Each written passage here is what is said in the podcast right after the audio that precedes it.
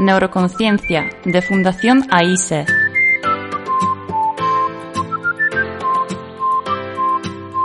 Con Juana Naya.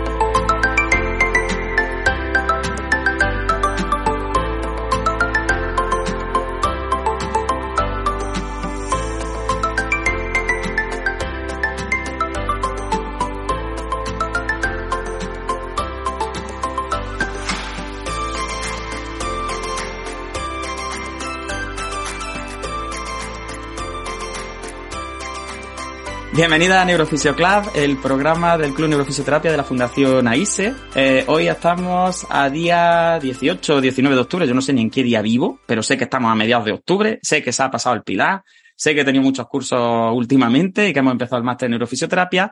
Y sé sobre todo que estamos en el capítulo número 41 de la tercera temporada, que anda que no lo iba a decir esto a nosotros cuando empezamos aquel capítulo cutre hablando sobre disprasia con Pablo Iglesias hace, no hace ni dos años eh, que íbamos a llegar al capítulo 41.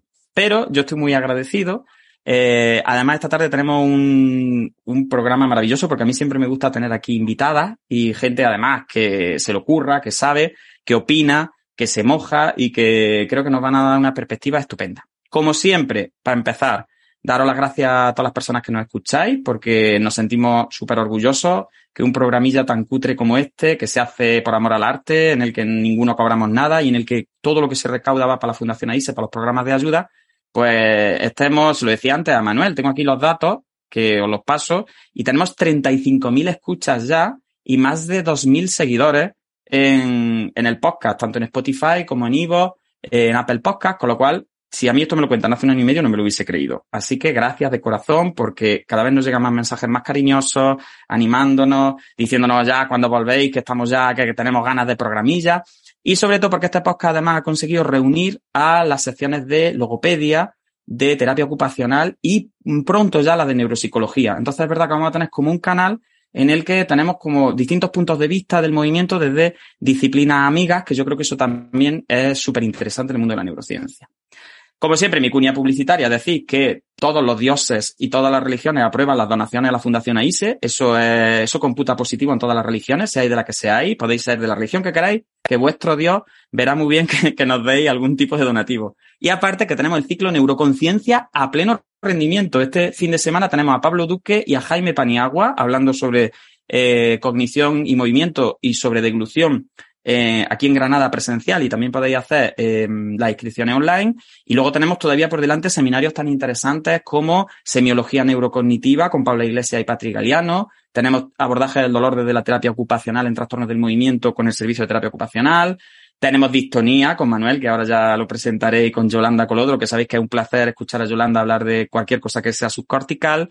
Eh, y tenemos música y neurociencia también ahí en diciembre, con lo cual todavía os podéis apuntar y vuelvo a repetir, el 100% de la recaudación va a los programas de ayudas que la Fundación pone en marcha todos los años para familias que tienen problemas para acceder a evaluación y tratamiento. El año pasado conseguimos 9.000 euros y eso se ha traducido en cientos de sesiones a un precio de 5 euros, ¿vale? para las familias que han, que han aprobado eh, la solicitud. Y el año que viene queremos sacar 18.000 euros, si puede ser, y cada año más dinero y que, y que podamos pues eso, facilitar y generalizar un poquito y democratizar el acceso a tratamiento de calidad, porque al final yo creo que en sanidad es lo que es un poco la guía que nos tiene que, que servir de, de rumbo, ¿no?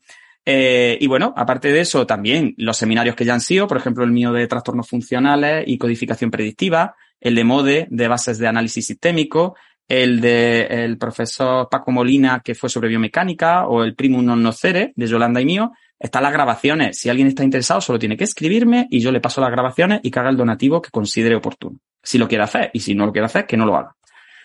Y por último, ya, por dejar la cuña, como llevo muchos meses sin escucharme, pues tengo que estar aquí vendiendo la moto como si fuera un cura cualquiera, y ya está, es que lo soy, tengo una fundación, y yo, mi papel como patrono de la fundación es arramblar con todo lo que pueda, eh, bueno, pues nos han nominado a los premios Ivo al mejor podcast en ciencia. Entonces, os voy a dejar en la descripción del programa, aparte de todo lo que vamos a hablar ahora, que bueno, que hay mucha tela que cortar y más con los invitados que tenemos, Os voy a dejar la descripción por si alguien le da tiempo a votar hasta el día 24 de octubre, se puede votar. Y anda, que como nos dieran el premio al mejor podcast de ciencia de ya entonces esto es como cuando salió Chiquili 4 a Eurovisión. Vamos, básicamente sería como una locura. Pero yo os dejo ahí el enlace porque sé que mucha gente está votando, ¿eh? aunque sea simplemente por alzar ahí al podcast más humilde que hay casi en ciencia. Así que, gracias de corazón y vamos a empezar con lo que tenemos esta tarde por delante que yo creo sinceramente que es el programa que más me he preparado y que eh, más he leído y quién me lo iba a decir a mí. Que habiendo hecho podcasts de trastornos funcionales, de síndromes culturales, de cosas que a mí me interesan mucho, iba a ser el metaanálisis de Tebelde el que me iba a hacer eh, revisar más literatura. Eh, bueno, pues vamos a presentar en primer lugar a nuestro invitado. Primero le voy a dar la bienvenida a Manuel Jesús Quintero, fisioterapeuta de la Fundación AISE, con muchísima experiencia en infantil, por lo tanto, esta tarde yo voy a dejar sobre todo que hablen mis tres invitados, que son especialistas en infantil. Sabéis que yo en infantil no he estado más de seis o siete años, con lo cual, bueno, tengo alguna experiencia, pero tampoco estoy muy actualizado. ¿Y qué tal, Manuel? Cuéntame, ¿cómo se ha dado la semana? ¿Qué tal el pues, verano? Que llevamos mucho muy buenas, Eso te iba a decir, Juan, muy buenas tardes y la verdad es que ya se hacía un poco largo la, espera. Yo, tú sabes que antes de verano ya tenía muchas ganas de, de traer este meta-análisis. Me lo leí antes de verano, ya era como, Juan, por favor, vamos a, estábamos de vacaciones, habíamos hecho el capítulo final del podcast y me llamó, voy a hablar con los de la SEFI, que hay que hacer un programa especial de este metaanálisis. Y yo, Manuel, chiquillo, espérate, espérate, Manuel. Ya, habíamos anunciado el, final y ya, ya quería sacar uno. Pero bueno, al final en octubre se ha hecho un poquillo larga la espera. Como dice Juan, eh, yo creo que puede ser el capítulo que más nos hayamos preparado. Yo tengo aquí un, montonazo de, de papeles subrayado, mm, haciendo nota de todo. Así que con muchísimas ganas, yo, yo vengo hoy con, con muchas ganas a intentar aportar un granito de arena y además yo creo que que bastante bien acompañado. Esperemos que sea la primera de muchas colaboraciones, porque ya sabéis que yo soy mucho de, de intentar eh, buscar colaboraciones. Ya hicimos pues una con, con, investigadores sobre mitocondriales, hicimos el tema de vestibular con Rodrigo y ahora pues mira, qué mejor que traernos profesionales de, de la propia CEFI, que ahora nos contarán un poquillo para hablar de infantil, que yo creo que es un tema que a lo mejor en el podcast pues no tenemos tantos capítulos de, de infantil y sería un bonito empujón y, y un. Venga, pues antes de que empiecen a hablar, vamos ya a tomarles la palabra y a invitarla a que vengan a hacer cosas. Ya, ya le lanzamos el guante. Porque de infantil es verdad que no estamos publicando todo lo que deberíamos, ¿eh? Sí, estamos mucho más en adultos que, en infantiles. Yo creo que este podcast ha tenido poquillo eh, artículos de infantil, alerta de neurodesarrollo, disprasia y tirando de memoria, creo que casi, casi, casi. ¿eh? Pues nada, ahora la, la, eh, la enganchamos. Nada, pues ya me callo pues, y os dejo a vosotros. Manuel y yo vamos a conducir un poquito el programa, pero en realidad las protagonistas pues van a ser Lourdes Macías y Teresa Saespón, que son de la SEFIT, la Sociedad Española de Fisioterapia Pediátrica, y que yo estoy encantadísimo que nos acompañen porque el tema lo merece, porque creo que hay que tener gente aquí con cierta autoridad, tanto práctica como teórica, como de paradigma, y en concreto, pues Lourdes es una persona que tiene una trayectoria conocida por todo el mundo, eh, y que además yo creo que el tema de la SEFI es una maravilla, que como es tan maravilloso, yo voy a dejar que sean ellas las que se presenten, las que nos hablen de su obra un poquito y simplemente daros la bienvenida. Lourdes, ¿qué tal? ¿Cómo estás? Bienvenida. Gracias, ah, gracias Juan, gracias por este espacio, por poder hablar de la SEFIP y luego reconducir pues un poco pues hacia este metaanálisis que ha dado tanto de sí y, y bueno, eh, para, para eso estamos. Pues bueno, yo llevo como fisioterapeuta pediátrica trabajando en niños. Este mayo hizo 40 años y entonces pues ya estoy a punto de jubilarme, me queda poquito. Pero bueno, claro, dentro de estos 40 años ha ido evolucionando mi práctica clínica y la SEFIP nació, o los primeros intentos en el 2003, a raíz, pues bueno, que con mi marido Joaquín Faguaga dábamos cursos en, diferentes ciudades de España, nació, nació la, necesidad de juntarnos de alguna manera para compartir, porque bueno, ahora somos más fisioterapeutas pediátricos, pero hace años, pues en cada escuela especial, en cada centro de atención precoz había uno y se creó esa necesidad de, bueno, de hacer cosas de forma conjunta. De ahí, pues hablando con fisioterapeutas de nuestro equipo docente, se planteó y nació la SEFIPA en el 2004, donde estuve de presidenta hasta, bueno, 16 años, hasta hace dos, tres años.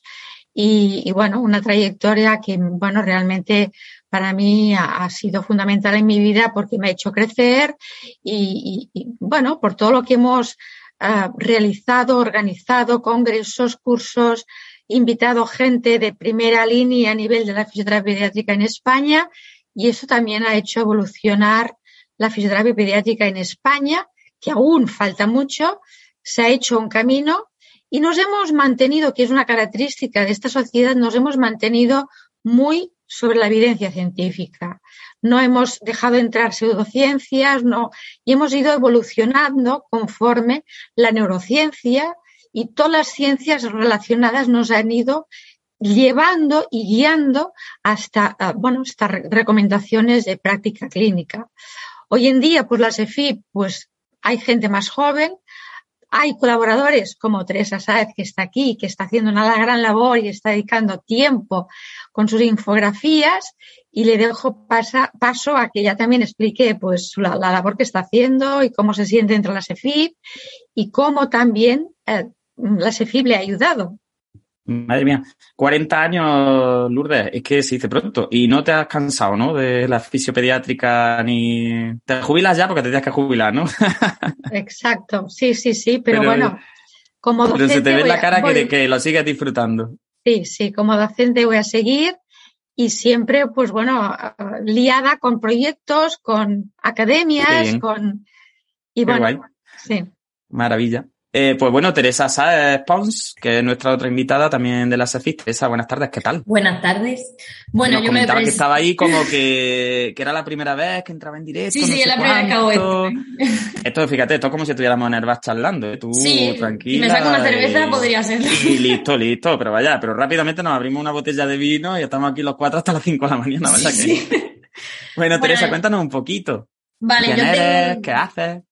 Bueno, yo trabajo en un centro de atención temprana. Eh, de experiencia tengo unos seis años, Juan, no tengo más que tú, ¿eh? Bueno, ya ves tú, un montón. No, bueno, sí, yo no acabé hace tanto la carrera. Lo que pasa es que al lado de Lourdes estamos todos aquí como en pañales, diciendo, mía, seis años.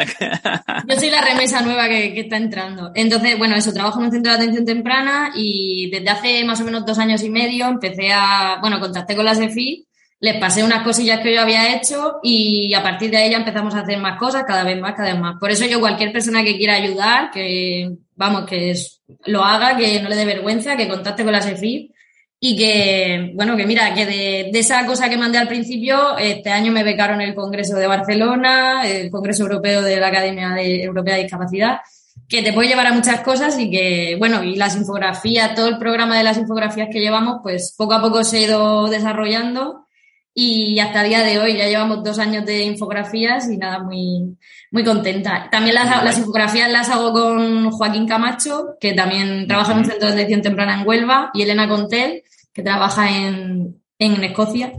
Y nada, son mis dos grandes ayudantes en este tema que no han podido estar aquí, pero bueno, que también quería mencionarlo. Y muy bien. Que todo el mundo que quiera participar en la SEFI, la SEFI es de todos y que, y que eso, que lo estamos esperando. Que, que no se piensen que yo tengo formación así y tal, que no, que soy un aficio cualquiera y que todo el mundo puede aprendiendo.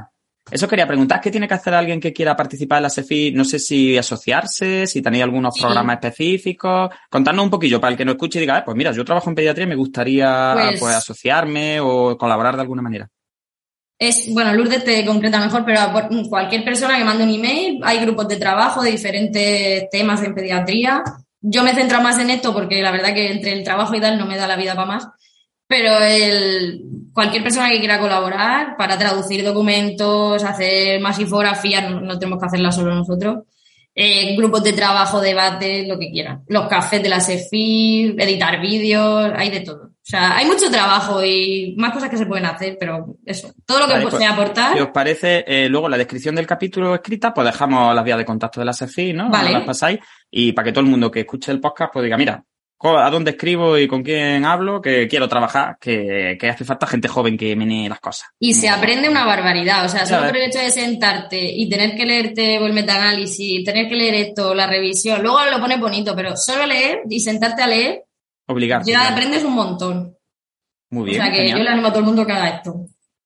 Estupendo, pues ahí queda dicho y yo de verdad, a mí me encanta lo que publicáis en redes sociales, yo pues siempre lo digo, si lo publica la SEFI estoy de acuerdo, porque cuando uno ya lleva mucho tiempo siguiendo algo y ve que siempre está de acuerdo, pues cuando alguien me dice, ha publicado la SEFI, no sé qué, digo, pues razón llevan, porque, porque es verdad que me gusta mucho el enfoque que tenéis. Yo creo que es un enfoque que en infantil eh, tenía que llegar, tenía que ser refrescar toda esta escuela vieja, enmohecía de terapias muy correctivistas, muy jerarquistas, eh, que olían a naftalina y a, yo siempre digo, como a instructores de estos con un palo en la mano, que los niños se pongan derechos. Y yo cuando veo cosas de la SEFI es como eso, veo eh, pues veo ciencia, veo movimiento sobre todo y veo niños disfrutando y trabajando, pero desde un punto de vista muy científico, como decía Lourdes antes, que yo creo que eso es prioritario, pero olvidándose un poco de, en fin, tratándolos como niños, ¿no? Que eso yo creo que, que no se debería nunca perder de vista en, en cualquier tipo de abordaje que hiciéramos en infantil, ¿no? Ojalá que en adultos, poco a poco también este tipo de enfoques más funcionales eh, y menos apretados, como se dice en mi pueblo, estuviera llegando. Así que yo de verdad os felicito porque yo no estoy porque no hago pediatría, pero que, que ojalá que hubiera una asociación así de adultos y que pudiéramos tener ese enfoque tan chulo. Bueno, pues si os parece, vamos a hacer un titular rápido porque eh, ahora Manuel nos contará un poquillo sobre el metaanálisis, sobre los hechos objetivos del metaanálisis. Al final, como decía antes Lourdes, este metaanálisis ha levantado cierta polémica. Eh, yo creo que no ha habido tantas críticas ni tantas respuestas a un trabajo presentado en una revista como, la que está presentada este metaanálisis y ha habido una reacción bastante potente pues porque la autora, y ahora hablaremos un poco de eso, no tiene pelo en la lengua. Es decir, yo siempre digo que yo soy bastante radical, pero la autora, eh, bueno, yo he utilizado simplemente la última frase de las conclusiones del metaanálisis y podemos empezar por ahí si queréis. Es decir, esta mujer básicamente termina las conclusiones diciendo hay que quitar eh, la NDTA, que para ellos es bobas, porque además siempre dicen bobat or NDTA, de, eh, de infantil, de la PCI. es, que, es tan radical el planteamiento, es tan que fíjate que incluso personas como yo, que llevamos unos años eh, criticando eh, a las teorías más jerarquistas y más reflexionas, yo cuando leía el metaanálisis casi que me escandalizaba, era como, madre mía, la tía esta, era como, hostia, la, o sea, qué fuerte, ¿no? Entonces, si os pediría a los tres un primer, una primera sensación que ha despertado el metaanálisis, una primera como titular, como animar a la gente a que se lo lea, porque yo creo que vale la pena. Entonces, ¿qué, qué os pasó por la cabeza cuando leísteis el metaanálisis? Aunque sea solo el resumen, contadme un poco. Bueno, yo no me asusté porque ya detrás de este metaanálisis habían dos revisiones sistemáticas también criticadas, pues la, la anterior fue de Nova y ya fue criticada, pero claro, ah, tenía que llegar, eh, un metaanálisis ha llegado y ha sentenciado y ha dicho, no, no, oye, mm, ¿por qué seguir con esta palabra? ¿Por qué seguir con, con estas estrategias terapéuticas eh, de la vieja, vieja escuela, que yo es lo que estudié eh, y lo que practicaba hace 40 años, eh, incluso de inhibición, los PIRS, posiciones de inhibición refleja que Luego, inhibición de la espasticidad, ¿no? Como que nuestras manos, bueno, quizá pues el siglo pasado era lo que había, eh, de las bases teóricas, pues de neurología salió esta aplicación práctica, es lo que había, pero la ciencia avanza, somos científicos y como científicos hemos de avanzar, ¿no? Con lo cual, pues bueno, tenía que llegar porque la práctica en fisioterapia pediátrica ha evolucionado, ha evolucionado en estos 40 años, pues una barbaridad y si no estás, pues actualizándote, pues puedes seguir cayendo, eh, pues en, en estas terapias que todavía se están haciendo en muchas ciudades de España en muchos centros, tanto públicos como privados como concertados, y es una lástima pues que familias pues pues tengan que, bueno, porque le ha tocado este centro y esta, esta terapia, se tenga que, bueno, mm, adecuar a lo que hay y no pueda escoger y bastante tiene con lo que tiene como para que, y muchas de ellas saben que que esto pues no va, porque yo particularmente recibo de familias, de privado, público, oiga, ¿qué están haciendo como hijo? ¿Me puede asesorar si lo están haciendo bien? Explíqueme un poco, me manda un vídeo y me pongo, los dos pelos y me ponen de punta, ¿no?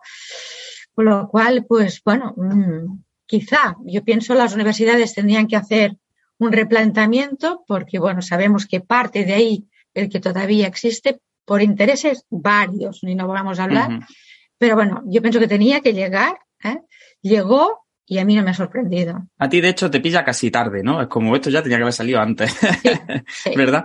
De verdad, la verdad es que es muy curioso. A lo mejor la, gente que nos esté oyendo hablar así dirá, hay que ver estos oficios que, como en mi caso, por ejemplo, cómo se escandalizan. Pero claro, yo es que en 10 años he vivido que la fisioterapia neurológica era boba. Es decir, era sinónimo. Eh, cuando a mí me explicaron la neuro, a mí la neuro ya no te estoy hablando de las técnicas en concreto, de las maniobras, ¿no? Que tú comentabas antes, de sensibilización, inhibición de los patrones patológicos para facilitar patrones normales. En fin, todo esto que nos contaban antes, que ahora iremos profundizando un poco cómo ha evolucionado. Es que era hasta el planteamiento neurofisiológico, cuando te explicaban la neurofisiología del tono, utilizaban la neurofisiología que se explicaba en los cursos específicos de este método, de este concepto en aquel entonces. Entonces, claro, yo como que en 10 años he visto el, eh, prácticamente la fisioterapia neurológica es sinónimo de este tipo de técnicas, es que no te contratan en un centro como no lleves la formación en esta, en este concepto, a de repente plantearme un metaanálisis en una revista publicado, que no es una revista de cualquiera, que no es el boletín de, mi barrio, ¿sabes? Que es una revista que en fin es de la Asociación Americana Pediátrica, que, que tiene un, impacto brutal, que hay gente detrás muy potente, diciendo, no, no, ya no es que no haya suficiente evidencia, que muchas veces somos como muy buenistas y decimos, no hay suficiente evidencia, no, es que decimos, es que esto hay que quitarlo.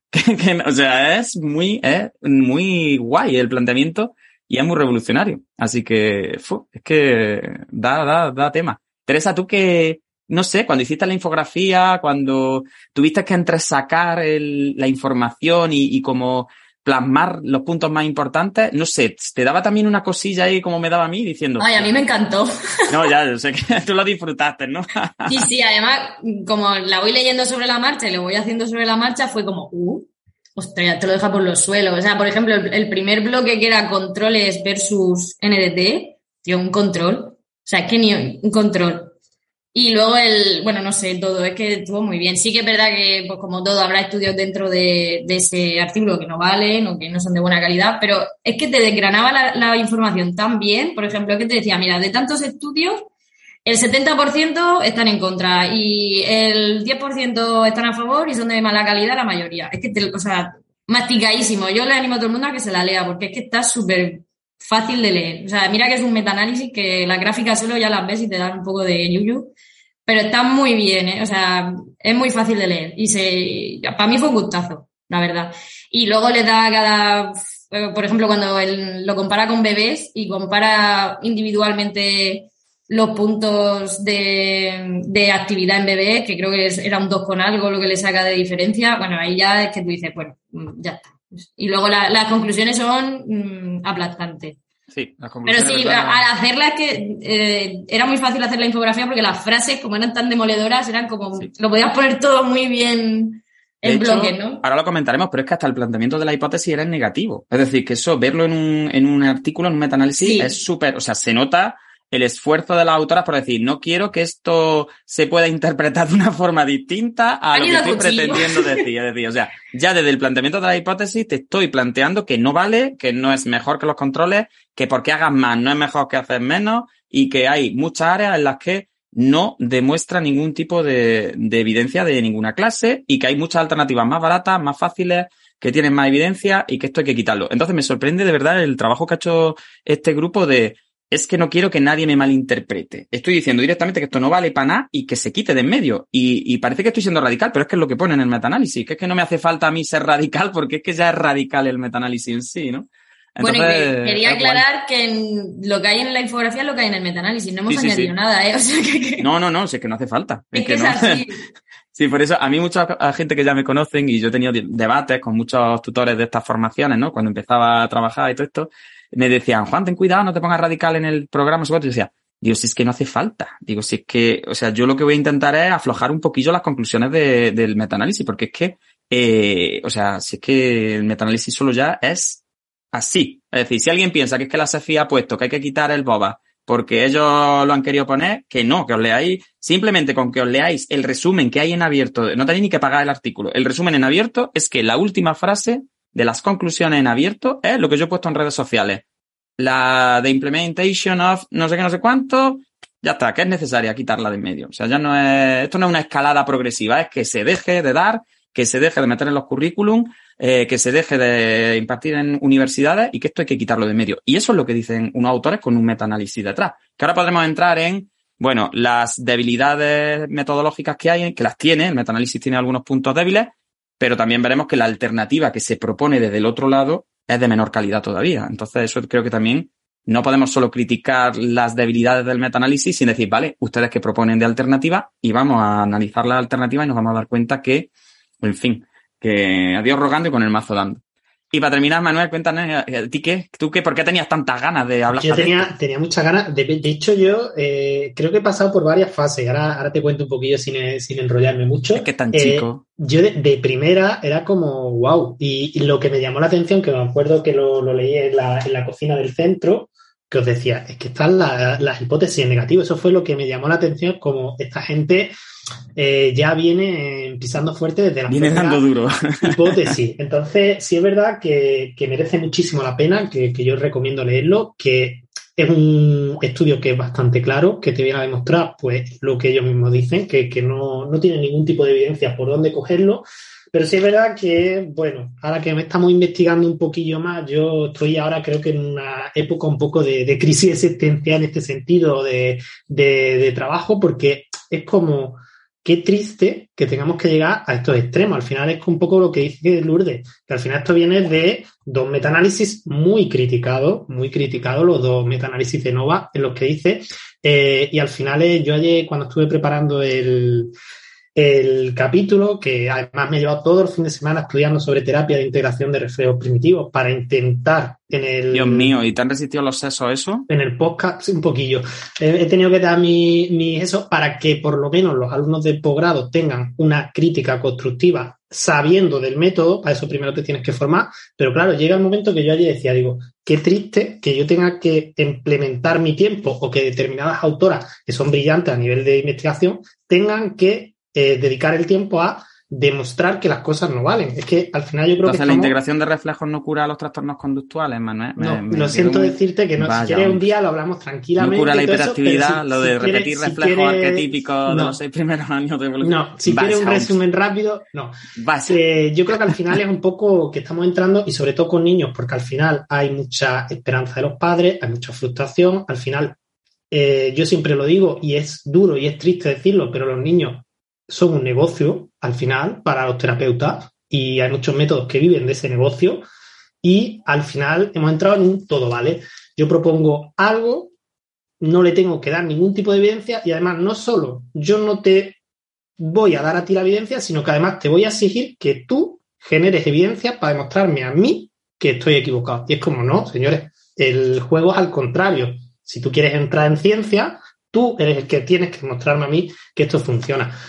Entonces vemos que yo la verdad es que cuando veo metaanálisis en negativo es como qué guay, qué, interesante, pero también digo por un lado, digo, ¿era necesario llegar a este punto? O sea, llevamos 60 años de boba. Pues sí, era necesario. Ahora lo veremos en la evolución del concepto. Era necesario. Sí, era necesario, sobre todo porque eh, resulta que la Old School, la, todos la tenemos claro, que es la que yo estudié en 2010, que es que parece que 2010 hace 40 años, 2010 fue antes de ayer, que tú estudiaste en 2017, me imagino, 2018, y todos sabemos, pero que, resulta que la, que la actualización, la revolución de la NDTA ha sido coger los principios sistémicos de los años 70. O sea que tampoco la revolución, ahora lo veremos, cuando leamos la definición que se hace del nuevo concepto, son principios que Bernstein ya estaba diciendo que cuidado con demonizar las compensaciones, cuidado con entender el sistema nervioso como un sistema lineal en el que si yo manipulo, como decía antes Lourdes, voy a generar sí o sí una respuesta que a mí me interesa. En fin, todo eso ya lo decían en los años 70, en los años 80 los teóricos de la dinámica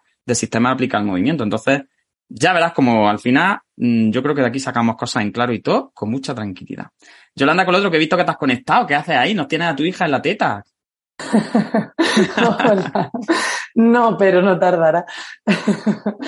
pues nada, que voy al final a venirme para acá y, y, bueno, pues por opinar un poco, pero vamos, sobre todo por escucharos, que tenía mucha ganas de escuchar lo que iba a comentar. ya sabes que no tienes nada más que hacer así con la mano, cualquiera de vosotros. A partir de este momento vamos a empezar a charlar y para no tener yo que ir cediéndonos la palabra, porque creo que es muy, en fin, que eso es lo que se hace en los, sitios, en los sitios serios, yo creo que lo más fácil es que como tengo a los cuatro aquí en pantalla, con que me hagáis así con la mano, yo cedo la palabra y podéis intervenir, porque yo lo que no quiero es hacer esto un examen en plan, pues Lourdes, tú, mira, eh, Lourdes tiene ahí ya hasta la manita levantada, que es maravillosa, y, y, esto no va a ser en ningún momento un examen de preguntas cerradas, sino que vamos a ir exponiendo y vamos a, al lío. Así que Lourdes, cuéntanos, ya que has levantado la mano.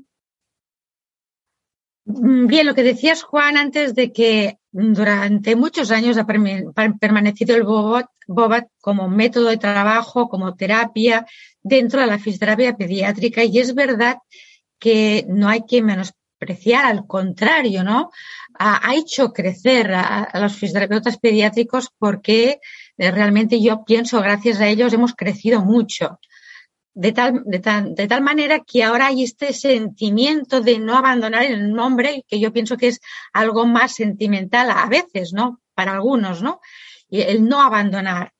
Pero claro, eh, como, bueno, dice, pues este metaanálisis hay que abandonar. Incluso ya, Diane Damiano hace como 15 años hizo como un artículo pequeñito en la revista Development Medicine Child Neurology diciendo, por favor, mmm, Bobat, pasar la antorcha. No se puede seguir llamando Bobat cuando se está cogiendo estrategias terapéuticas actuales y seguir diciendo que estamos haciendo boba, ¿no? Como diciendo decir, por favor, eh, dejar paso a lo que es fisioterapia pediátrica y que el nombre Bobat fue en un determinado tiempo de nuestra historia muy agradecidos, pero que estamos ahora avanzando debido a todas las ciencias relacionadas, a las investigaciones. Claro, algunos se dicen, no, pero evolucionan, investigamos y tal. Eh, bueno, es que las bases teóricas hoy en día de, la terapia Bobat mm, ya no son lo que se llama biológicamente compatibles con los conocimientos actuales, ¿no?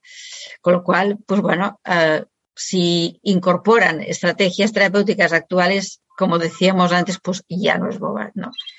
Y pasando, pues, uh, de una situación a otra, pues hay una ventaja o una ventana de muchas estrategias, perdón, de muchas estrategias terapéuticas que, como decía, pues Teresa, mucho más fáciles y con resultados muchos mejores que decíamos, pues bueno, dentro de la metaanálisis de, de, de Novak tenemos burbujas verdes ahí grandes, grandes, que no se les está haciendo caso y realmente porque, bueno, por mi trayectoria yo fui la primera, o sea, me pasó en mi historia decir, realmente la evidencia tiene razón, voy a aplicar esto que ahora ha salido, a ver si realmente un niño que no controla la cabeza, ponerlo de pie, vamos a ver qué pasa, ¿no? Yo misma, pues, he puesto en práctica algo que dudaba porque, bueno, mi formación pues ha sido mucho más interior, anterior y realmente mm, ves que aquellos niños pues mejoraba el control eh, de, cabeza, de tronco, tenía toda una serie de ventajas y, y, dices, pues es verdad, tengo que seguir lo que dice la evidencia, ¿no?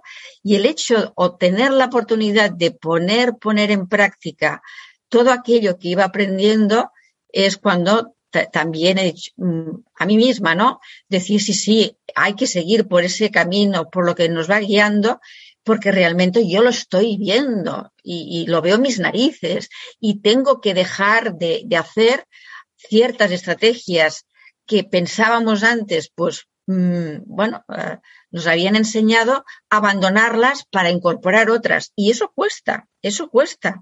Pero bueno, como científicos, como profesionales de la sanidad, pienso que hemos de hacer un esfuerzo, no solamente en fisioterapia, lo están haciendo todos los profesionales de la sanidad. Y este, bueno, es un mensaje que quiero dar, ¿no? Como profesionales de la sanidad, hemos de ser conscientes que nos hemos de actualizar. ¿Mm?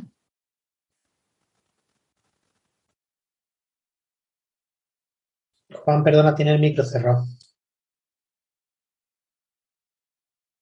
¿Ahora? Sí, venga.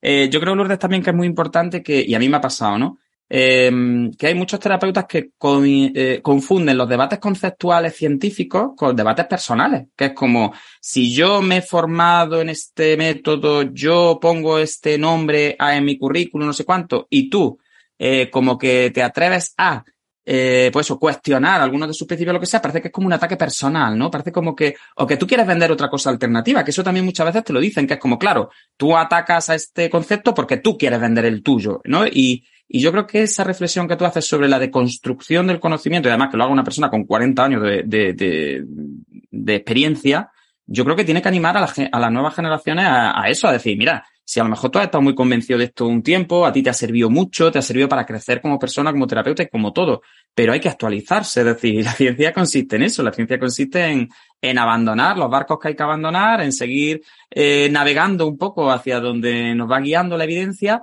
y, esa capacidad hay que tenerla. Y hay que tomarse los debates científicos quizá desde el, como se hacía antes los debates científicos, es decir, un debate sobre las ideas, sobre los conceptos, sobre ciencia, no es un debate sobre eh, personalizando en nadie, ni, ni porque yo siempre lo digo, yo no tengo nada alternativo que vender. No es que yo esto sea, quiero vender un teléfono y entonces yo digo que el otro teléfono es muy malo porque quiero vender el mío, ¿no? Y yo creo que eso es una reflexión súper bonita, la, la, tuya, ¿eh? de, de ese proceso de construcción continua. Dime.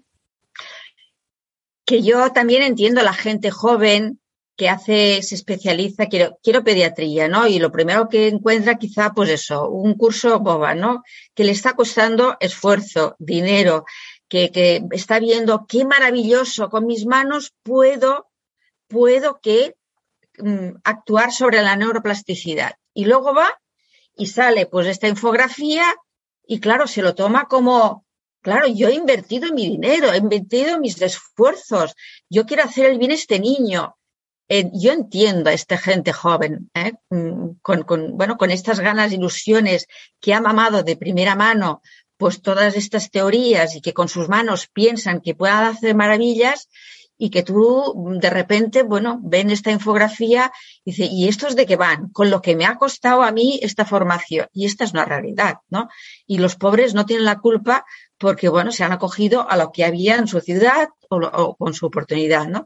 Y claro, aquí mmm, pienso que, que, que, bueno, la culpa, para decirlo entre comillas, pues bueno, esta gente que, que, que bueno, que ya tiene los cursos montados, que persiste eh, y quiere, mm, al contrario, quiere vender aquello que siempre ha dado en su formación y no quiere abandonar esta formación porque le ha aportado durante cierto tiempo pues unas ganancias y aquí está mm. bueno sí. estas eh, sí.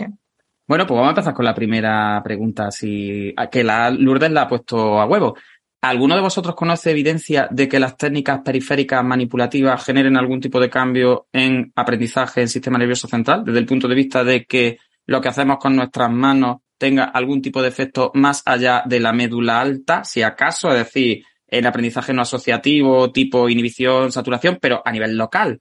Pero yo, por ejemplo, no he encontrado nunca nada. La autora del metaanálisis, ahora veremos, que también dice que evidentemente no hay ningún tipo de evidencia de que las técnicas periféricas, de que yo con mis manos pueda generar aprendizaje significativo de ninguna clase en sistema nervioso, pero ni sanos, ni afectados, ni de ninguna clase, porque la periferia llega hasta la periferia y, no se integra de ninguna forma. Entonces, por ejemplo, mira, Teresa que tiene la mano abierta, pues Teresa, tú misma. No, que por ejemplo, hoy en día mmm, hacer estudios bien hechos sobre eso es fácil, porque tú haces una resonancia de estas funcionales y de estas cosas, o, o resonancias, por ejemplo, en el Congreso de Barcelona hablaban de la terapia Abili, esta Abilite o Abilile, eh, y hablaban ya, estaban haciendo estudios que veían a nivel mmm, de tejido neural que ya habían cambios. O sea, si hoy en día quieres hacer un estudio bueno, tienes herramientas para demostrarlo, pero no los hacen porque, pues, porque no, porque no, no les da. Y no, es que no, no salen los resultados. Pero si quisieran demostrarlo, podrían. Podrían. Cuéntanos, bueno, Manuel, que está ahí. Venga, Manuel primero, Lourdes después. Manolito. Tenía, tenía, el micro. Ahí tenía el micro, está ahí hoy muy muteado. Eh, Dejaros los micros abiertos, hombre. Ahí bueno, yo, yo es que siempre, siempre hago mucho ruido. Siempre, o sea, siempre el educado intercambio ruido. de opiniones, siempre si es un poquillo así montándose encima del otro, no pasa nada. Si ahí están los programas de la ruido. tele.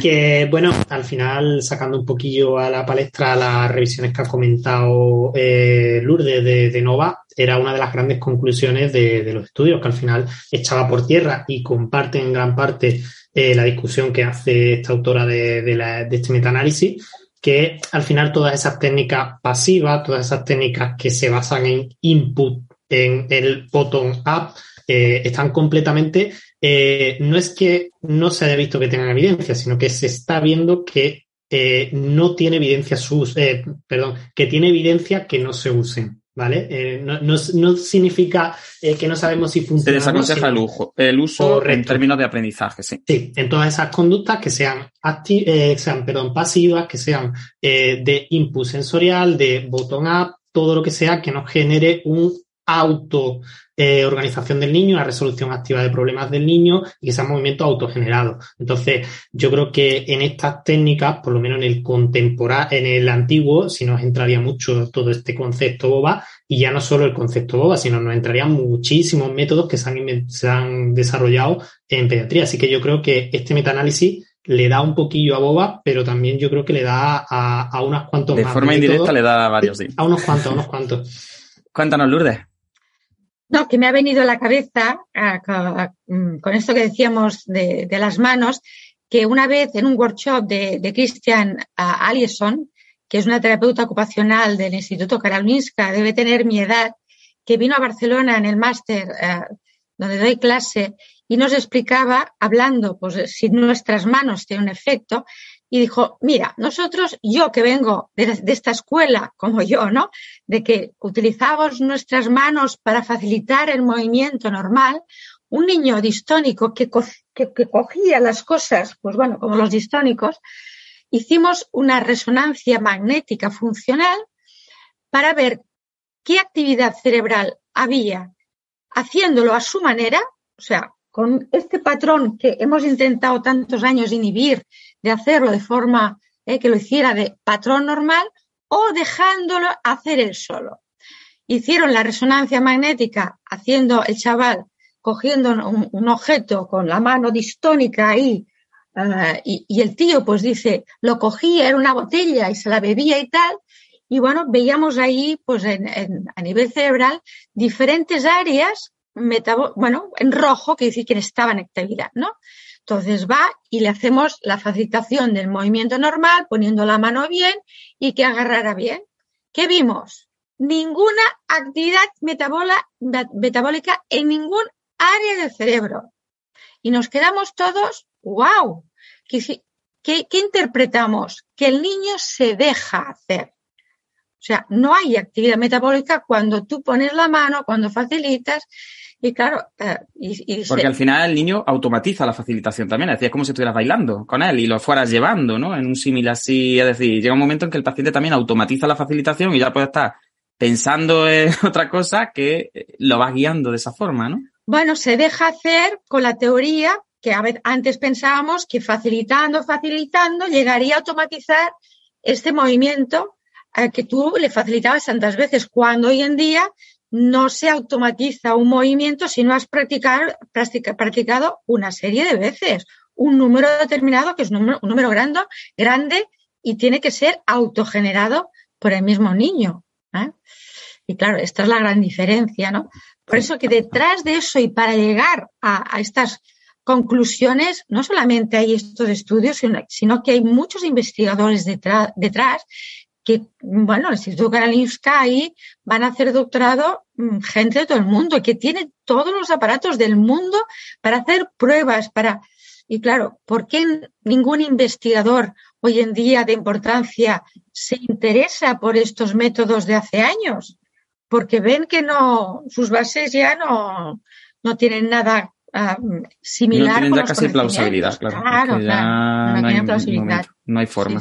Y eso es verdad que ahí quizá la, inversión de la carga también es, muy importante y muy interesante lo que comenta Lourdes, porque una de las críticas muchas veces que se utilizan para justificar cierto tipo de metodología está el famoso a mí me sirve, ¿no? Que eso es histórico en fisioterapia, pero a mí me funciona que eso es, bueno, eso es como una cosa y un mantra que de vez en cuando aparece y que siempre está ahí. Pero también está la inversión de la prueba, ¿no? El rollo de, no, no, es que no ha salido ningún estudio que diga que esto nos sirve, ¿no? En vez de decir, no, mire usted, el que tiene que, esto es como los juicios. El que tiene que demostrar que esto se puede aplicar en una sanidad pública, que tenemos que dedicar dinero público y tenemos que dedicar recursos a formación y que esto se tiene que dar en las universidades públicas, en los currículums de las carreras. Es decir, es usted, usted el que tiene que demostrar que esto sirve. Y si no lo puede demostrar, pues dígalo claramente. Diga, mira, esto es una, es un enfoque novedoso en el que estamos todavía testando, en el que es necesario hacer estudios, que tenemos las mejores intenciones, que vamos, pero que esto no se puede vender como una técnica con evidencia, ¿no? Entonces esa inversión de la prueba, ahora cuando hablemos de las críticas que se han hecho al metaanálisis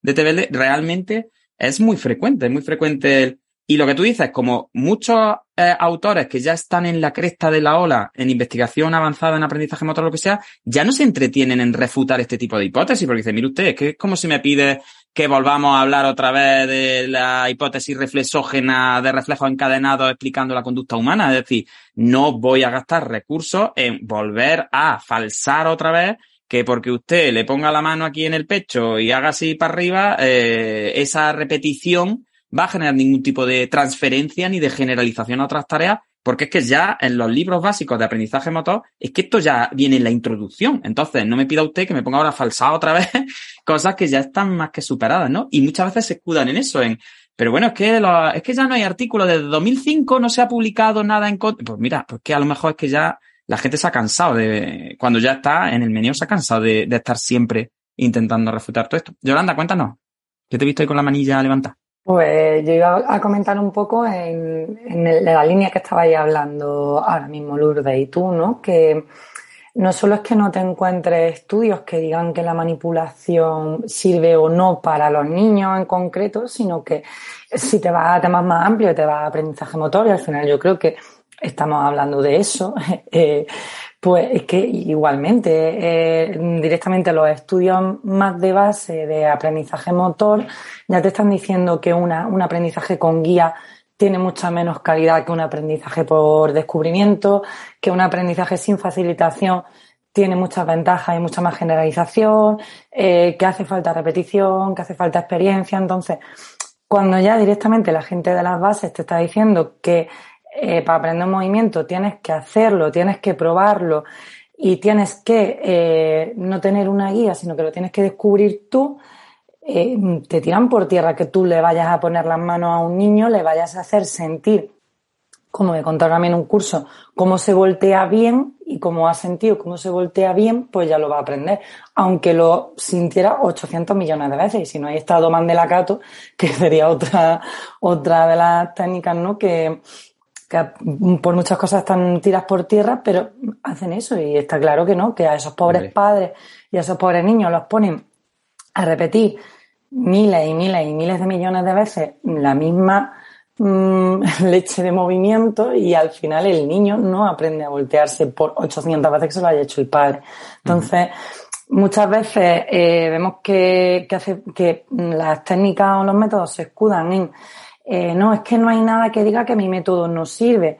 No, a lo mejor no hay una, mm, una revisión que en este caso sí que diga directamente tu método no sirve, pero si nos vamos a cuáles son tus bases de trabajo y nos vamos a mm, ciencia base, hay muchas cosas que te las tiran por tierra. Entonces, eh, quizá también eh, los clínicos muchas veces pues eso, pues como decía Lourdes, mm, muchas veces pues hemos pecado de entender que la fisioterapia neurológica o la fisioterapia infantil eran ciertas técnicas o ciertos conceptos. Y entonces si, nadie viene y te dice el concepto de Pepita Pérez no te sirve, pues tú crees que sirve. Y a lo mejor no, a lo mejor eh, si tú ves las bases que tiene y la ciencia básica, puedes o contrastar que sí o sirve o que no. Entonces yo creo que eso también es algo que es interesante debatir. Entonces, Yolanda, si tú quieres enseñar a alguien a montar en bicicleta, ¿no lo puedes hacer con facilitación de las manos? Yo creo que es complicado, que lo mismo, por muchas veces que me haga el oh. movimiento de las piernas, de cómo se mueve la bici y me enderece el tronco sentar en la silla. Por Dios, que yo iba a montar una escuela de surferos que quisieran aprender a hacer surf, iba a poner las manos así por los pechos y a movérselos así como simulando el movimiento de la tabla de surf. Ya de paso les meto mano y iba a vender yo mi curso de facilitación para surf. Pues bueno, nadie ha dicho que no sirva. Me ha dejado, vamos, me ha dejado muerto. Yo esperaba que, hombre, si se pueden facilitar los patrones de movimiento y con repetición se aprenden, pues ahí voy yo con mis manos. Pero voy con mis manos a donde, a donde a mí me gusta. Nadie ha dicho que, ese método no sirva. Hasta que no lo digan, pues puedes probar. Claro, puede ser. Hasta que no publiquen un metanálisis en concreto diciendo que ponerle la mano en el pecho a los surferos no les va a enseñar, mira la niña. Venga, hija mía, tú sí que sufres la neurociencia. Tú sí que, tú sí que eres historia viva de la neurociencia. Verás tú, esta, la baba se va a quedar en mantilla con la vega, la pobre. Lourdes, cuéntanos que te voy a ir con la mano levantada. No, a raíz de lo que decía Yolanda, ¿no? De estos principios del aprendizaje que, también incluyen, aparte de la práctica, error. El, ser humano para el aprendizaje tiene que tener errores para luego darse cuenta que tiene que modificar el patrón y esto implica autoorganización. y que la autoorganización es básica para el ser humano y sobre todo lo que dice una investigadora muy potente, Maina Hades, dice, dice, es que si un cerebro o un sistema nervioso central que ha tenido una lesión se ha organizado diferente que el de una persona con un sistema nervioso central eh, íntegro, su patrón de movimiento también será diferente y se organizará diferente, se autoorganizará diferente. Y para llegar, como decía el ejemplo del niño distónico que coge ahí, para llegar a que él ha buscado este patrón, se ha autoorganizado, no sabemos cómo, seguro que en su casa intentando muchas veces para llegar a que este patrón para él es efectivo y con el mínimo gasto energético. Y no puede otro patrón. Y hemos de respetar esta, esta forma de movimiento que para ellos se organiza, ¿no? Y que para eso implica, pues, tener errores, modificar, ver si no funciona, no funciona, y este espacio lo vamos a dejar si dejamos al niño que se autoorganice y que inicie el movimiento y haga por él mismo todos estos esfuerzos que tiene que hacer para buscar por él mismo aquello que le funciona.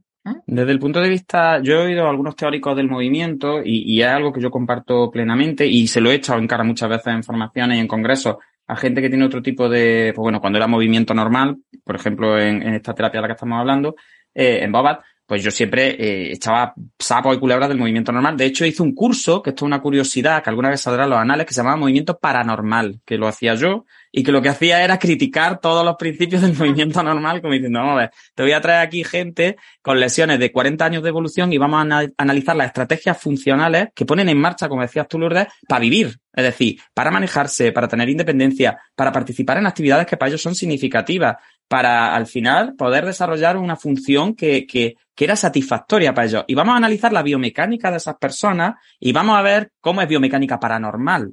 Pero ahora ves quién tiene narices de corregir eso y de decirle a la persona que corrigiendo eso y llevándotelo a una forma de funcionamiento de una persona que tiene un sistema nervioso íntegro o que no tuvo una lesión con seis años o con cinco años, comparar a esos dos sistemas nerviosos, esas dos formas de funcionamiento, yo siempre he dicho que eso es una falta de respeto, porque hoy en día no podemos regenerar el sistema nervioso, no tenemos alternativas para poder trabajar con un enfoque restaurativo más allá de la fase aguda de ciertas lesiones adquiridas y, y, depende del caso y depende de la extensión de la lesión. Entonces yo creo que eso de intentar volver a un estado anterior en el adulto ya es un pecado porque no hay rehabilitación neurológica, es decir, ese término habría que cambiarlo porque no se rehabilita. Y el que se rehabilita es o porque no le ha apretado lo suficiente o porque la naturaleza ha sido buena y la recuperación espontánea mm, nosotros la hemos facilitado, pero hay una base de recuperación espontánea muy fuerte, pero si ya lo de volver a antes de la lesión es grave, yo creo que lo de comparar a un ser que ya ha nacido, por ejemplo, como en el caso de la PCI, que el metanálisis habla específicamente de esta patología, a un ser que ya ha nacido con un sistema nervioso configurado desde otra forma, porque ha sufrido una lesión, porque tiene un problema de desarrollo, es decir, pues comparar ya a esa persona con un funcionamiento ya no previo a la lesión, sino ni siquiera con un funcionamiento de un ser que ha tenido un aprendizaje completamente distinto, con una estructura completamente distinta, con unas potencialidades distintas, yo creo que eso es una locura. Es que decir, es que es una frustración constante para el niño que va a estar siempre en una carrera sin fin de corrección eh, de una forma eh, como muy feroz y una frustración también para todos los terapeutas que al final de verdad se crean que si ese niño no está adquiriendo una forma de movimiento típica, normal, llamémoslo como la llamemos, pero el concepto todos sabemos que es una forma canónica de movimiento, pues ese terapeuta también frustrado porque está sintiendo que está haciendo mal su trabajo o que no ha estudiado lo suficiente o que no se ha gastado suficiente dinero en formación o que no ha llegado al... Y muchas veces hay que decir, no, mire usted, es que hay comparaciones que son odiosas, pero es que la comparación entre dos seres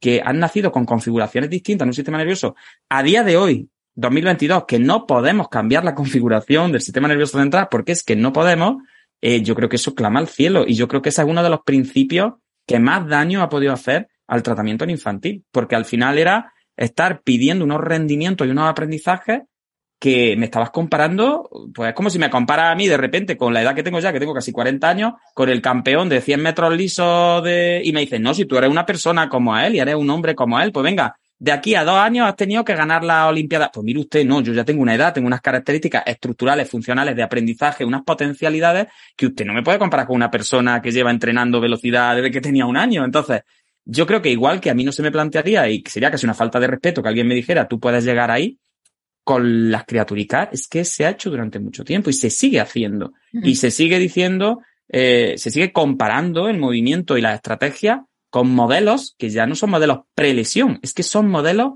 distintos de funcionamiento, de autoorganización, como tú comentabas. Tú no le puedes pedir a un sistema que genere una autoorganización y una emergencia funcional si estructuralmente no, o sea, ya está creciendo y configurándose con esa lesión. Y, yo creo que ahí, eso por ejemplo no lo han cambiado en el nuevo, en la nuevo neurodevelopmental, es un punto que todavía no han puesto, el punto de dejen ustedes de comparar los funcionamientos de esa forma, que nos sirva de guía, que nos sirva como referencia, que nos sirva para facilitar la participación en entornos mixtos, eh, trabajando capacidades que puedan ser compartidas. Es decir, a mí me parece muy bien tenerlo de referencia, pero lo que no puede aparecer en un informe es el niño no tiene un control normal de no sé qué, o hay que trabajar en no sé, porque es como, mm, a ver, es que me estás comparando con, con algo que no, que, que, es frustrante al final, ¿no?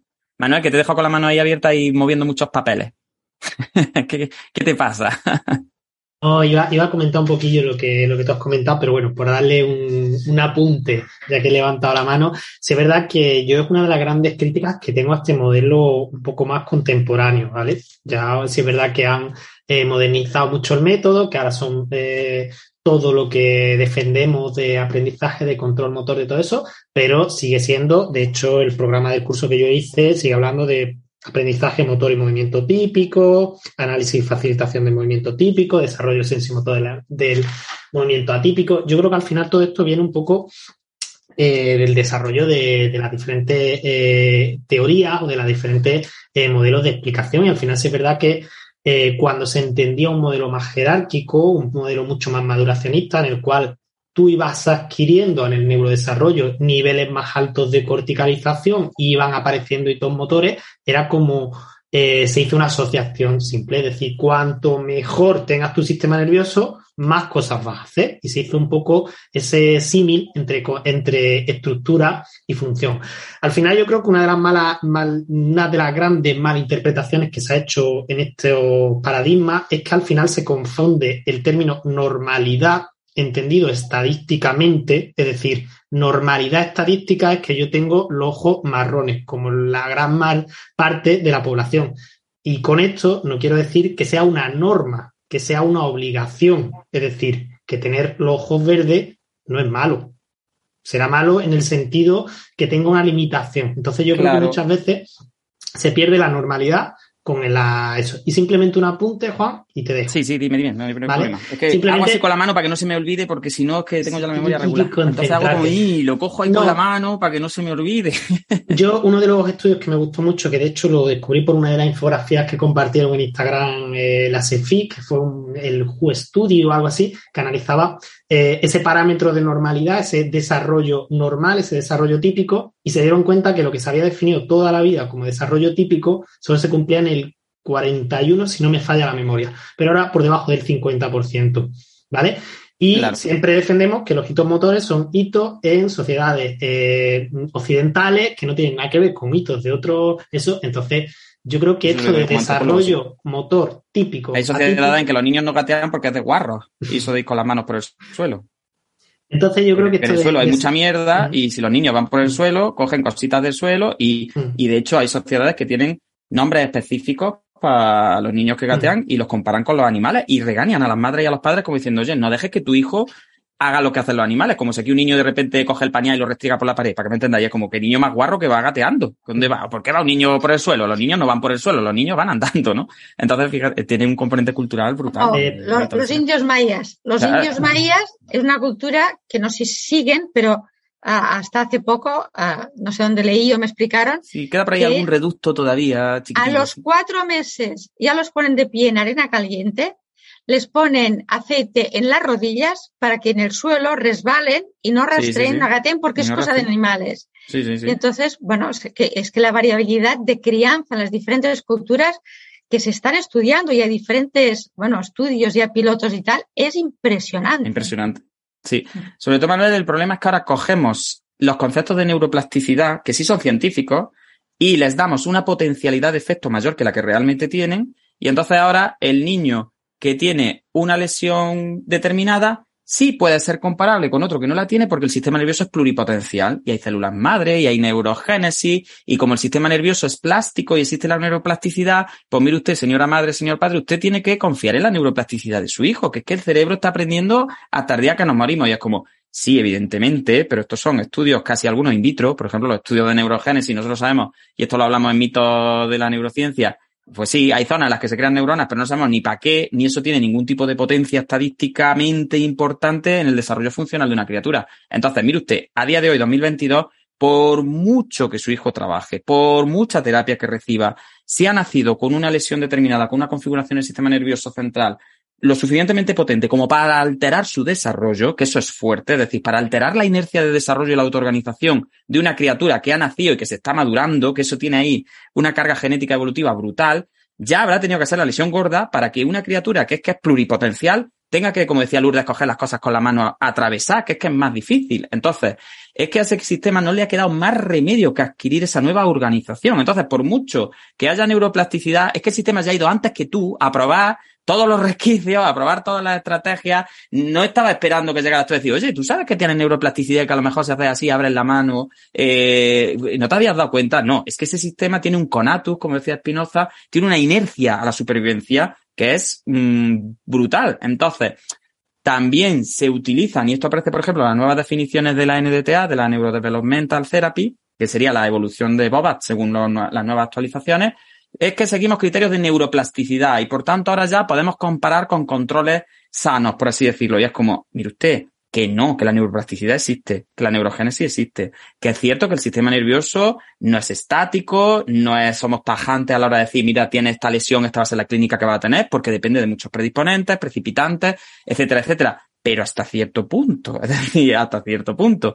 Si una criatura con una lesión lo suficientemente importante para cambiar su funcionamiento tiene una estrategia o llega a una función parecida a la función que genera una criatura con otra configuración, va a ser por un camino alternativo siempre. Nunca va a ser por el mismo camino, porque tiene distintas herramientas. Entonces, a lo mejor los dos niños se ponen de pie, a lo mejor, pero las estrategias biomecánicas, neurofisiológicas, hasta las activaciones corticales son distintas. Aunque tú veas una VIP que sea equivalente en función, no tienen las mismas cartas. Y si no tienen las mismas cartas, no pueden jugar al mismo juego que al final obtienen los, los resultados funcionales, pero que eso no es porque el niño malito de repente funciona y tiene la lógica funcional de un niño que no tiene una lesión. Entonces, yo creo que eso es muy importante. Todo ese trasvase de términos científicos modernos que también se utilizan de una forma eh, para vender esperanza en una potencialidad del sistema nervioso que, por desgracia, hoy en día, ni con célula madre, ni con hormona de crecimiento, ni con, es decir, no existen los milagros y no existen los cambios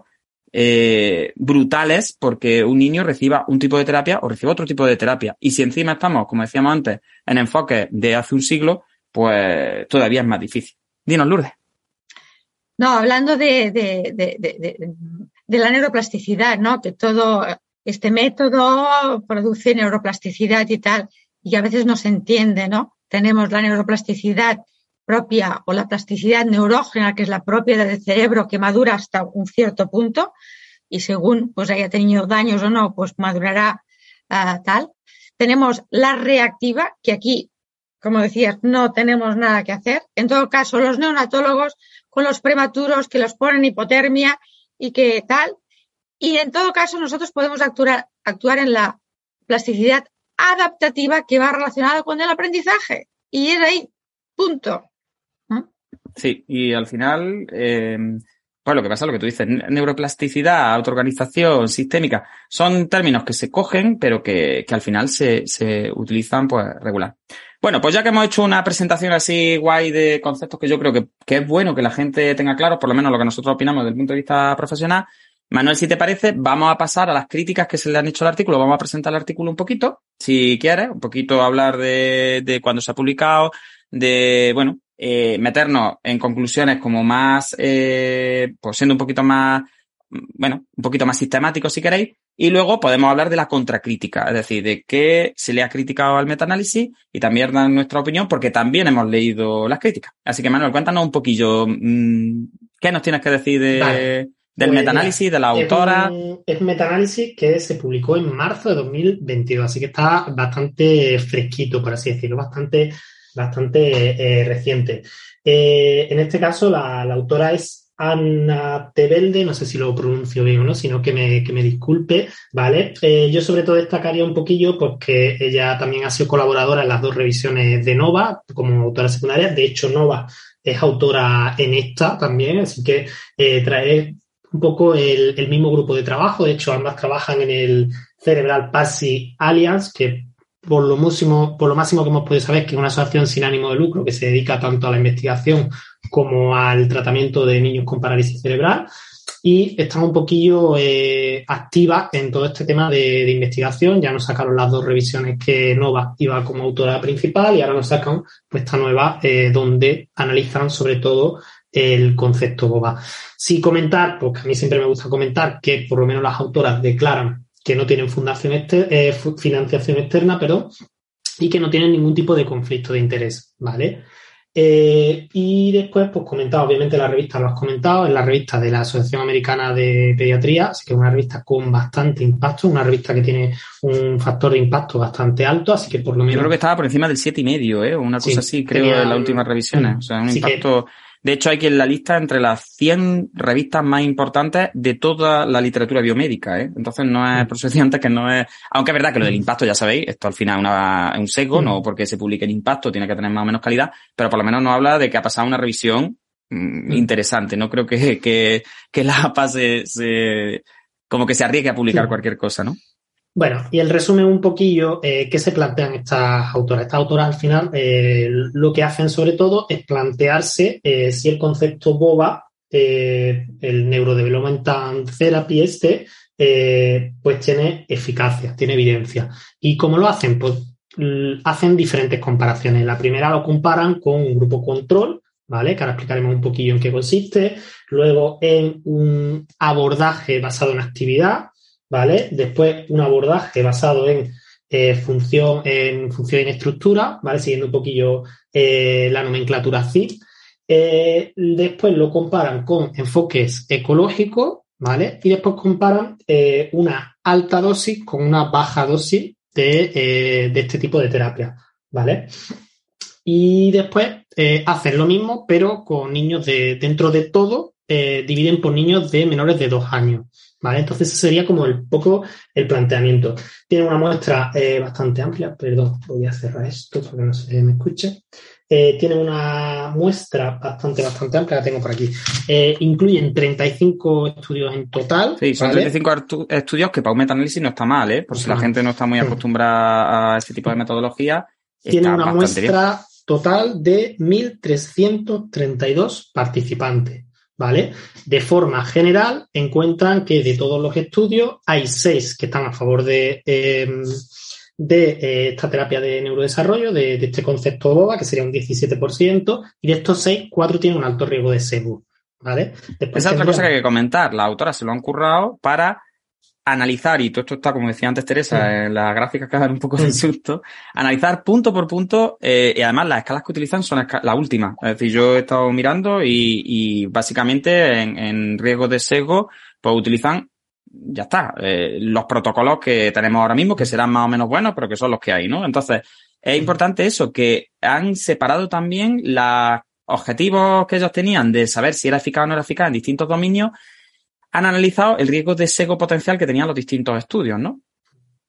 Aunque ya de por sí fueran estudios, partimos de que son RCTs y de que los criterios de inclusión son bastante exhaustivas a la hora de cerrar qué tipo de estudios puede entrar en metanálisis, ¿no? De hecho, por ejemplo, en el tema de las dosis, uno de los criterios, o por lo menos lo de las dosis, es que al menos sean 30 horas de, tratamiento, ¿vale? Por ejemplo, para, como por ejemplo. Pues sí, de los que estaban a favor, de los seis que estaban a favor, de los 35, cuatro tenían un riesgo alto de, de sesgo.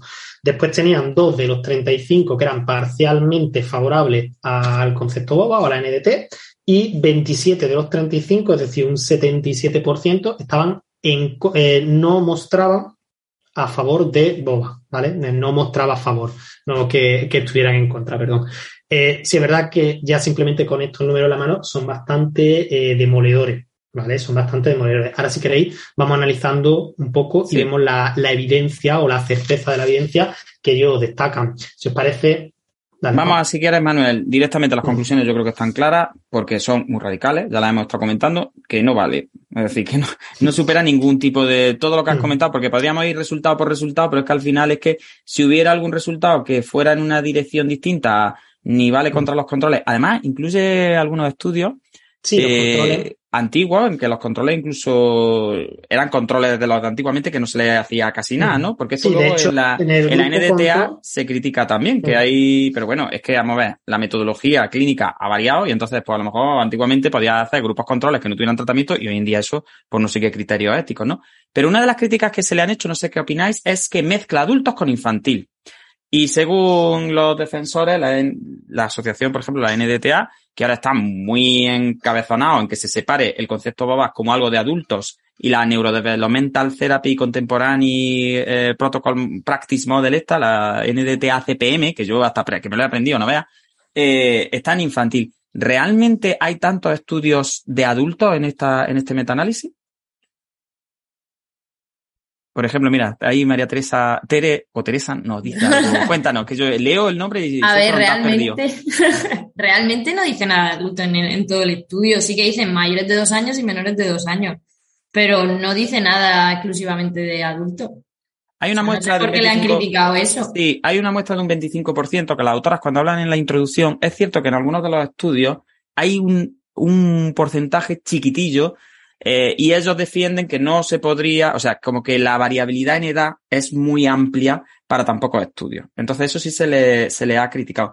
Y otra cosa, por supuesto, que se le ha criticado, que sería como la crítica central, es eh, que hace referencia a estudios que están publicados en muchas décadas. Eso también es cierto, es decir, son estudios, el metaanálisis no ha no ha cribado por años, pero porque también es cierto que en metodología de metaanálisis, en principio, un buen estudio es un buen estudio independientemente de cuando esté publicado. Entonces, ¿me entendéis? Es decir, si pongo criterios metodológicos, no puedo echar atrás un estudio porque sea publicado en el siglo XVI. Pues mire usted, si en el siglo XVI había un visionario que sabía de metodología de la investigación del siglo, pues yo tengo que analizarlo porque los criterios de inclusión en cuanto a años, eh, pues bueno, también se le ha criticado un poquillo, pero realmente 35 estudios, tal y como ellos lo presentan, es un montón. Y luego otra trampa, que yo quiero preguntaros vuestra opinión, porque está la trampa de la definición, que eso aquí es una locura. ¿Por qué? Porque hasta las propias autoras reconocen sus limitaciones que ha tenido que utilizar conceptos como BOBAT, eh, Neurodevelopmental Treatment, no sé qué, no sé cuánto, pero que habrá estudios que se le hayan podido perder porque a lo mejor no utilizan esos términos, aunque estén utilizando los principios del método, ¿no? Pero claro, partiendo de la base de que es un método tan general, tan famoso y que se utiliza encima para vender como que la terapia es más especializada, en principio ese sesgo no debería ser importante, ¿no, Manuel? No sé qué opinas tú de eso o de otra cosa, cuéntame. No, de hecho simplemente te quería hacer también la anotación que las propias autoras dicen que es que muchas veces se le ha escapado porque muchas veces el método BOBAC se considera como terapia convencional y está incluido como terapia ocupacional, como terapia convencional. Entonces hay muchas veces que cuando tú simplemente buscas y han hecho una búsqueda tanto por título como por Astra, han buscado pues, sus palabras clave, sí, completo y a texto completo también, vale, perdón, pues no, esa, no la tenía. Han buscado todo pues una de las cosas que comentan es que se le puede haber colado como terapia convencional, porque al final, eh, en reiteradas ocasiones, eh, las autoras dicen que es que esta terapia está muy extendida, cosa que por lo menos aquí en España es cierta, eh, está muy extendida. Entonces, muchas veces se te puede colar por ahí. Y luego, si quieres, hablamos un poco de, la revisión que han hecho desde la propia asociación. Sí, vamos a con las críticas principales. primero con las críticas. La crítica de denominación es una de ellas, es decir, es estas autoras han utilizado, y esto lo dicen los defensores, están publicados incluso las propias críticas, si vais a la propia página web de la, de la revista de Pediatric, abajo pues hay una, un foro de, indignados, como yo le digo, que es un foro de mucha gente que publica la crítica como diciendo, estamos muy concerned, como dicen en inglés, no, estamos, son muy educados ellos, estamos un poco preocupados por este metaanálisis, por no sé qué, cuánto, y las, eh, la principal crítica que le hacen a la autora es que se basa en principios de definición del concepto BABA que no son los principios actuales, aunque es cierto que ella ha utilizado un documento de consenso de la IVITA de 2016. Pero entonces la crítica que le hacen es que la IVITA es de adultos y no es de infantil. Con lo cual, los principios del método de adultos no deberían ser, aunque sean contemporáneos también, extrapolables a la definición que hacen las asociaciones de tutores en infantil. Pero bueno, ahora entraremos en las definiciones que hacen los tutores en infantil, que también tiene bastante chicha porque hay un documento de una cara de un folio, que es la que la tiene Manuel, lo muestra muy bien, que bueno, que en fin, si el metaanálisis de Tebelde es criticable, pues imaginaros la cara de un folio hablando de epistemología. Pero bueno, eh, Lourdes, ¿quieres comentar algo? Que he visto que has levantado la manilla. Uy, no te escuchamos, creo.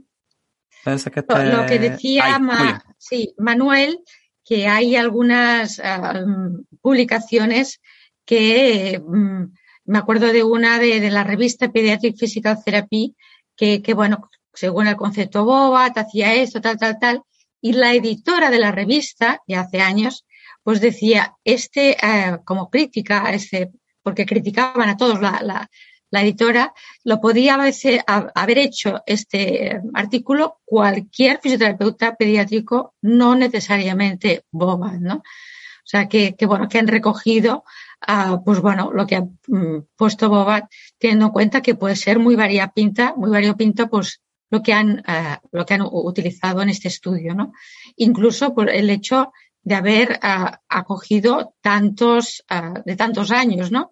Quizá para haber recogido pues los que había de los pocos que hay, ¿no? Porque realmente si hace 70 años que, que, que está esta terapia, realmente son muy pocos los artículos. Yo pienso que los, las autoras tenían que haber recogido eh, dentro de una gran gama de, de, de, de, años, ¿no? Si no hubiesen salido realmente muy pocos en favor del Bogart. Claro, y además, la historia de Lourdes de esto creo que es súper importante porque, claro, eso es una crítica que vuelve, ¿no? Una crítica boomerang, porque es como, vamos a ver, o Tebelde se ha inventado los artículos y ha obviado todas las inmensas publicaciones a favor de Bobat con calidad metodológica, o vosotros lleváis 60 años de existencia y no tenéis publicaciones con calidad metodológica. Entonces, ¿cuál de las dos opciones es la correcta? Pues yo no lo sé porque no he revisado pero me imagino que esta mujer, si ha publicado en la revista que ha publicado, me imagino que no habrá hecho un cherry picking de, bueno, hay muchísimo publicado, muchísimos RCTs publicados de calidad que apoyan a Bobas, pero yo los voy a obviar todos con mi criterio de búsqueda y voy a meter yo aquí la mano en el puchero y solo voy a hablar de lo que no vale. Cuando se han visto obligadas a coger ese espacio temporal que tú dices para poder cumplir con criterios metodológicos mínimos de calidad, lo que nos está diciendo es, una de dos, o esta mujer se ha reído de todo el mundo y hay ahí en un cajón metido un montón de publicaciones de calidad que favorecen este tipo de terapia, o es una crítica que vuelve, porque ella le puede decir, bueno, ¿y que habéis estado haciendo vosotros 60 años? Es decir, si mi metaanálisis me criticáis que he tenido que coger no sé cuántas décadas para poder juntar 35 artículos, pues si estuvierais publicando 35 artículos al año a nivel mundial, pues no tendría que coger varias décadas. Con lo publicado en la última, en el último año hubiese tenido bastante. Entonces, por eso digo que las críticas son un poco, yo creo que nacen un poco más del cabreo, sinceramente, de, del tengo que intentar de alguna manera devolver, porque es curioso que dónde están los metaanálisis en favor de Boba. Es decir, porque si este metaanálisis es un metaanálisis de pacotilla, ¿no? Un metaanálisis que tiene tantos flaws, como ellos dicen, que, que mezclan un poquito de adultos, que cogen conceptos antiguos de Boba, que los artículos son de muchas décadas, que tal y que cual. Vale, pues muy bien. ¿Dónde están los alternativos? Es decir, ¿quién ha publicado un metaanálisis alternativo en el que estén los artículos buenos? ¿Dónde están esos artículos buenos? Es que a lo mejor no hay artículos buenos. Entonces, tenemos que pensar que habéis estado tan ocupados trabajando eh, que no ha habido tiempo de investigar? ¿O tenemos que pensar que realmente esto no aguanta la metodología científica? Es decir, es que las conclusiones, dependiendo de quién la, de quién la exprese, eh, yo me daba miedo cuando decían lo de, lo de la calidad de este metaanálisis. Yo decía, bueno, yo entiendo que tú critiques la calidad de este metaanálisis y tienes uno alternativo. Que digas, mira, este metaanálisis, sí, fíjate, he revisado solo los cinco últimos años, he cogido solo puntuaciones por encima de nueve en la escala eh, de calidad, doble ciego, eh, todos los criterios metodológicos, encima le he pasado 18 escalas de sesgo, eh, hemos revisado 500 personas y este dice que Boba sirve. Entonces yo cojo este, este metaanálisis y digo, mira, la TVL estaba cabreada con Boba y ya está. Pero es que no hay alternativa. Entonces, y no es una técnica que tenga dos años. Eh, así que yo creo que esa reflexión eh, es interesante, lo que, lo que comentas de, de, bueno, a lo mejor que las pobres han tenido que irse para atrás para intentar enganchar algo de calidad. Dime, Manuel, que tengo la manita. Retomando un poquillo el comentario que tú has dicho sobre la Evita y sobre el déficit eh, un poco terminológico que, le critican a la, a la, revisión, en el mismo artículo, de, en, el misma, perdón, en la misma opinión que critican a la Evita, es donde nos llevan hacia lo que ellos sí consideran, este, en este caso era de la eh, Asociación Australiana de, de Concepto BOBA, de, de Neurodevelopmental BOBA se llama, eh, y nos llevan hacia otra asociación, como que nos llevan a la asociación NDTA. ¿Vale? Que un segundillo, Manuel. Pondremos todos estos artículos en la descripción del artículo, ¿vale? Para que la gente se los lea y vea que nosotros no nos estamos inventando nada, que son las fuentes oficiales de lo que se supone que es lo que lleva la TM de la NDTACP. Correcto. Entonces, si lleva la TM, nosotros tenemos que entender que eso es el canon, eso es la definición mm. epistemológica. ¿ya? estas personas que han hecho la crítica nos han derivado a la NDTA Association,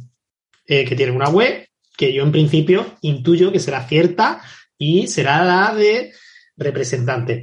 Pues el que me esté en cámara, esto tiene tres párrafos, tres, cuatro párrafos, eh, y mm, sinceramente la definición que está en su web, ¿vale? Que tienen en el apartado de investigación, definición de NDTA eh, Contemporáneo Practice Model, ¿vale? Simplemente dicen que es un enfoque orientado a la tarea, que han sufrido cambios en los últimos años, eh, que están evolucionando hacia aprendizaje motor, teorías de control motor, ¿vale? Yo estoy leyendo tal cual, y eh, que no hay ningún estudio eh, que indique que no funciona, ¿vale? De hecho, ponen la frase que literalmente es hay una ausencia de evidencia para eh, soportar, para eh, apoyar el NDTA, Contemporary Practice Model Intervention, coma. Pero también hay una ausencia de evidencia para sugerir que no funciona. Sí, la inversión de la prueba, vaya, que es de primero de, primero de, primero de lógica. Lo primero que, te dice tu profesor de bachillerato cuando te explica la lógica es no haga inversión de la prueba que te tiran mm. abajo el argumento, pero rápidamente, vaya, esto es pues como el hombre de paja. Volvemos a caer en eh, la NDTA no es un protocolo, no sigue un protocolo, no sigue un... Oye, eso me interesa mucho. Perdóname, Manuel. Lo del concepto filosófico. Esto no se le puede hacer un metaanálisis porque no es una terapia, es un concepto filosófico. Pero no lo de filosófico no lo estoy poniendo yo, que es que es filosófica en inglés, ¿eh? que es que no es que eh, la NDTA mm. no es que lo ponen los propios autores, es decir, las propias asociaciones. Aquí, vamos. La crítica es, tú no puedes hacer un metaanálisis de un concepto filosófico de tratamiento porque un mm. concepto filosófico no puede ser estudiado. Lo que a mí me extraña es que los mismos que te dicen eso, luego te dan bibliografía para mm. apoyar el, o sea, si me vas a criticar, esto es un concepto filosófico que no admite la ciencia. Esto está por encima de la ciencia, mm. esto es como Dios. A ver, tú no puedes hacer un metaanálisis de Dios, porque no, ya está, porque esto es antropología pura. La filosofía se ocupa de las cosas que están fuera del conocimiento empírico, ¿no? Entonces, claro, si yo soy un concepto filosófico, a mí no me puede hacer un metaanálisis. Mira, es que yo estoy fuera de tu alcance. Yo, por ser concepto filosófico,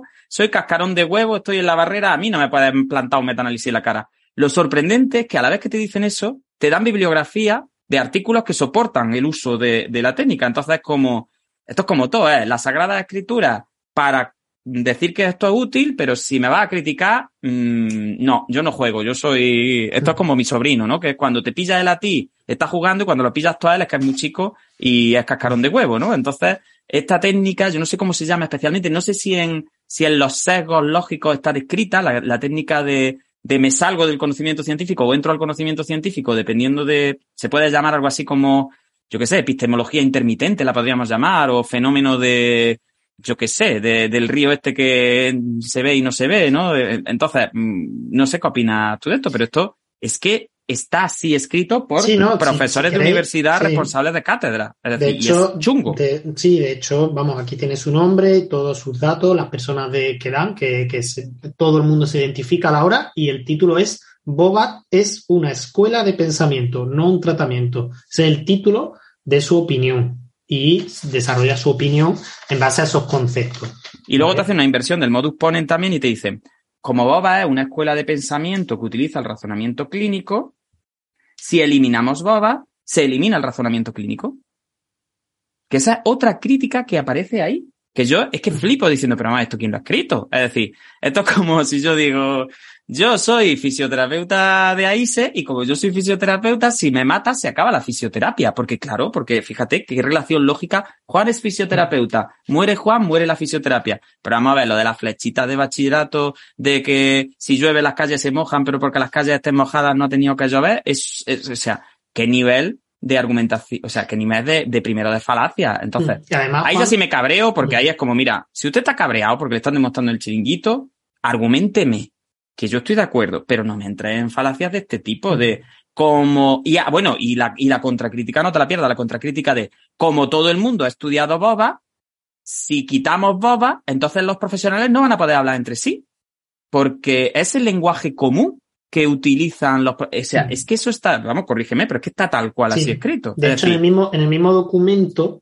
en el que dice, no, lo que lo antiguo no es boba, boba es el neurodevelopante, el contemporary practice model, es lo importante, que es lo nuevo, y no me lo podéis criticar porque es nuevo, y no me podéis incluir artículos de lo viejo, porque lo viejo ya no lo estamos haciendo, en esa misma opinión, en es, todo eso mismo. Te meten bibliografía de los 70, sí. Lo aparte de meterte de bibliografía, te dicen que no se puede eliminar eh, o desimplementar el concepto OVA porque perderíamos 40 años de conocimiento. Conocimiento que tres párrafos arriba me lo has tirado por tierra. Como... No queremos lo viejo para que no nos critiques, pero si nos quitas, perdemos lo viejo. Entonces, perdemos 40 este juego, este juego a mí me parece, además, fijaros, los conceptos clave de, bueno, todo el mundo sabe cuál es el concepto clásico. El concepto clásico fue una, una revolución auténtica, como ha comentado antes Lourdes, en, en rehabilitación neurológica, pues porque fue un concepto que por lo menos trabajaba en activo, por lo menos que se basaba en estudios de la época, que bueno, pues teníamos las teorías jerarquistas, que es lo que había en ese momento,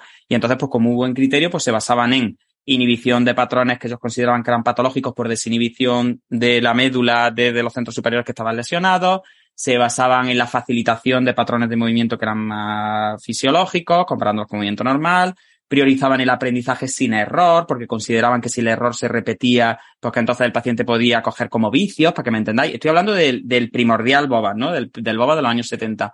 Eh, estaban en contra de la compensación porque parecía que si el paciente compensaba con las teorías de aprendizaje que había en ese momento, que era, estaba muy basada en la repetición, pues era como si el paciente compensa mucho, pues al final como que pierde la oportunidad de generar formas de, conducta más complejas.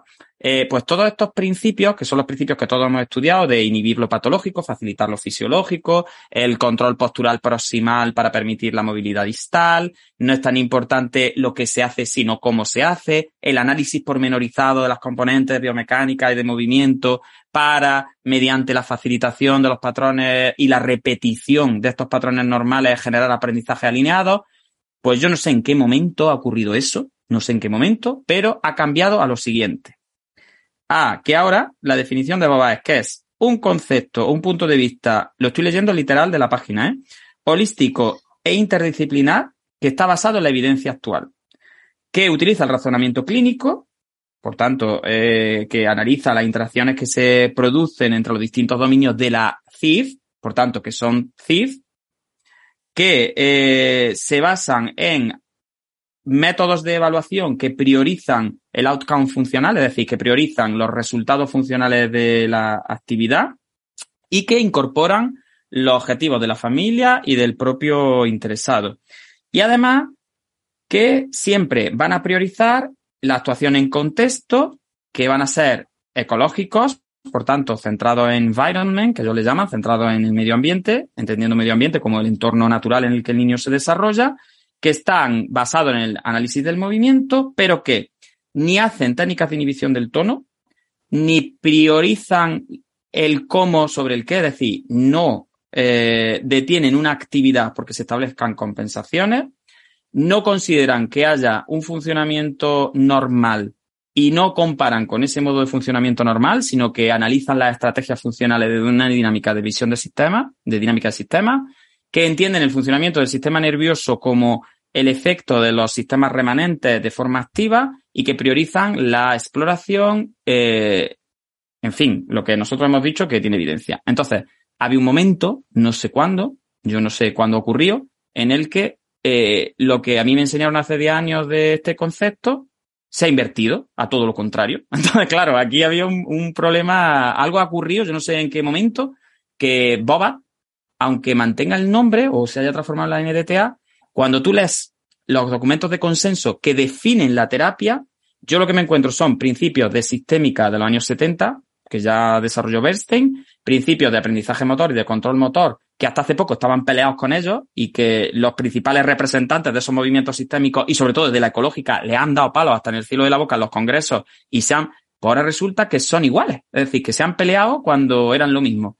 Entonces, claro, aquí el debate este, eh, Manuel, es muy interesante porque el cambio de definición se ha transformado en que todo lo que sea una crítica hacia el modelo es que no ha entendido el nuevo modelo. Y eso mm, es, yo quería hacer esa pregunta. ¿Pensáis que algo puede redefinirse sin cambiar de nombre tanto que sus bases sean completamente contrarias a lo que eran hace 15 años y salir airoso en el proceso, ¿no? Es decir, y que todavía eh, tengamos que entender que ha habido como una especie de revolución y ha girado todo 180 grados y ahora ya ni hay compensaciones, ni demonizamos las estrategias que no nos cuadran, ni hacemos técnicas de inhibición de tono, ni mm, demonizamos el error, ni todo esto que a mí me explicaron hace 10 años, vuelvo a repetir. Entonces, mm, yo no sé qué ha pasado ahí en medio. Lourdes, cuéntanos.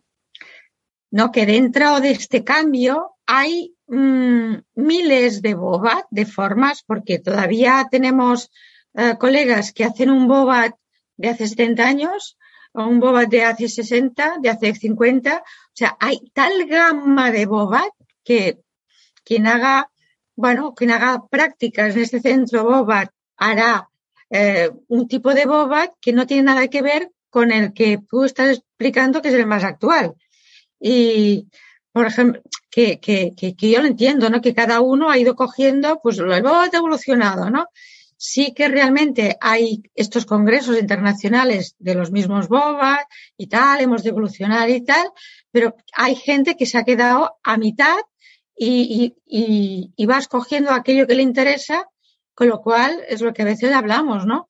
Hay bobas que pueden ser muy variopintos, ¿no? Con, con lo cual, entre ellos quizá también puede haber un lenguaje que no es común, ¿no? Eh, con lo cual, este sería más el aventajado, que dices, bueno, pues yo también soy boba. Claro, es que esa es la segunda. Eh, eh, de toda esta paradoja espaciotemporal, ahora está la paradoja de que los que criticábamos el concepto hace 10 años, ahora estamos dentro del concepto. Entonces, es que eso es muy difícil de cuadrar. O sea, no es normal que yo hace, por ejemplo, yo personalizo a mí, yo hace 10 años tuve movimiento normal con una, con la principal instructora en España de este método en ese momento, y yo me estuve peleando, pero peleando literalmente, o sea, peleando de, mira, mm, no me cuadra nada de lo que estás diciendo, esto tiene más años ya que la polca, a el favor de leer cosas que no sean publicadas por vosotros mismos, porque jamía.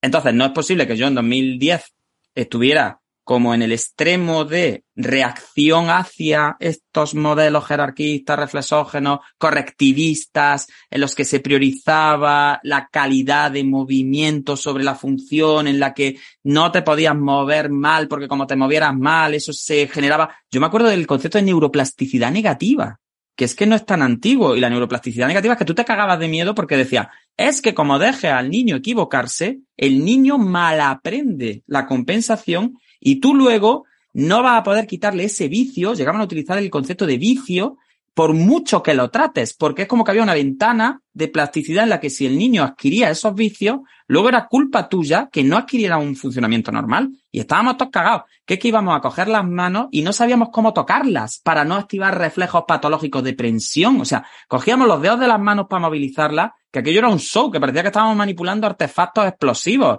Yo decía, pero ¿cómo abro una mano espástica con este nivel de retracción sin tocar las llamas de los dedos para no activar el reflejo de prensión? Porque es que parece que el reflejo de prensión es el demonio. Cuando ese reflejo lo lleva incorporado. Y es que si quiero que coja un vaso es que lleva el reflejo incorporado, que es que el reflejo no va a desaparecer porque yo no lo, no lo elicite. Que además decía, es que si elicita reflejos patológicos, eso se estructura. Y además decían, se estructura, se malaprende.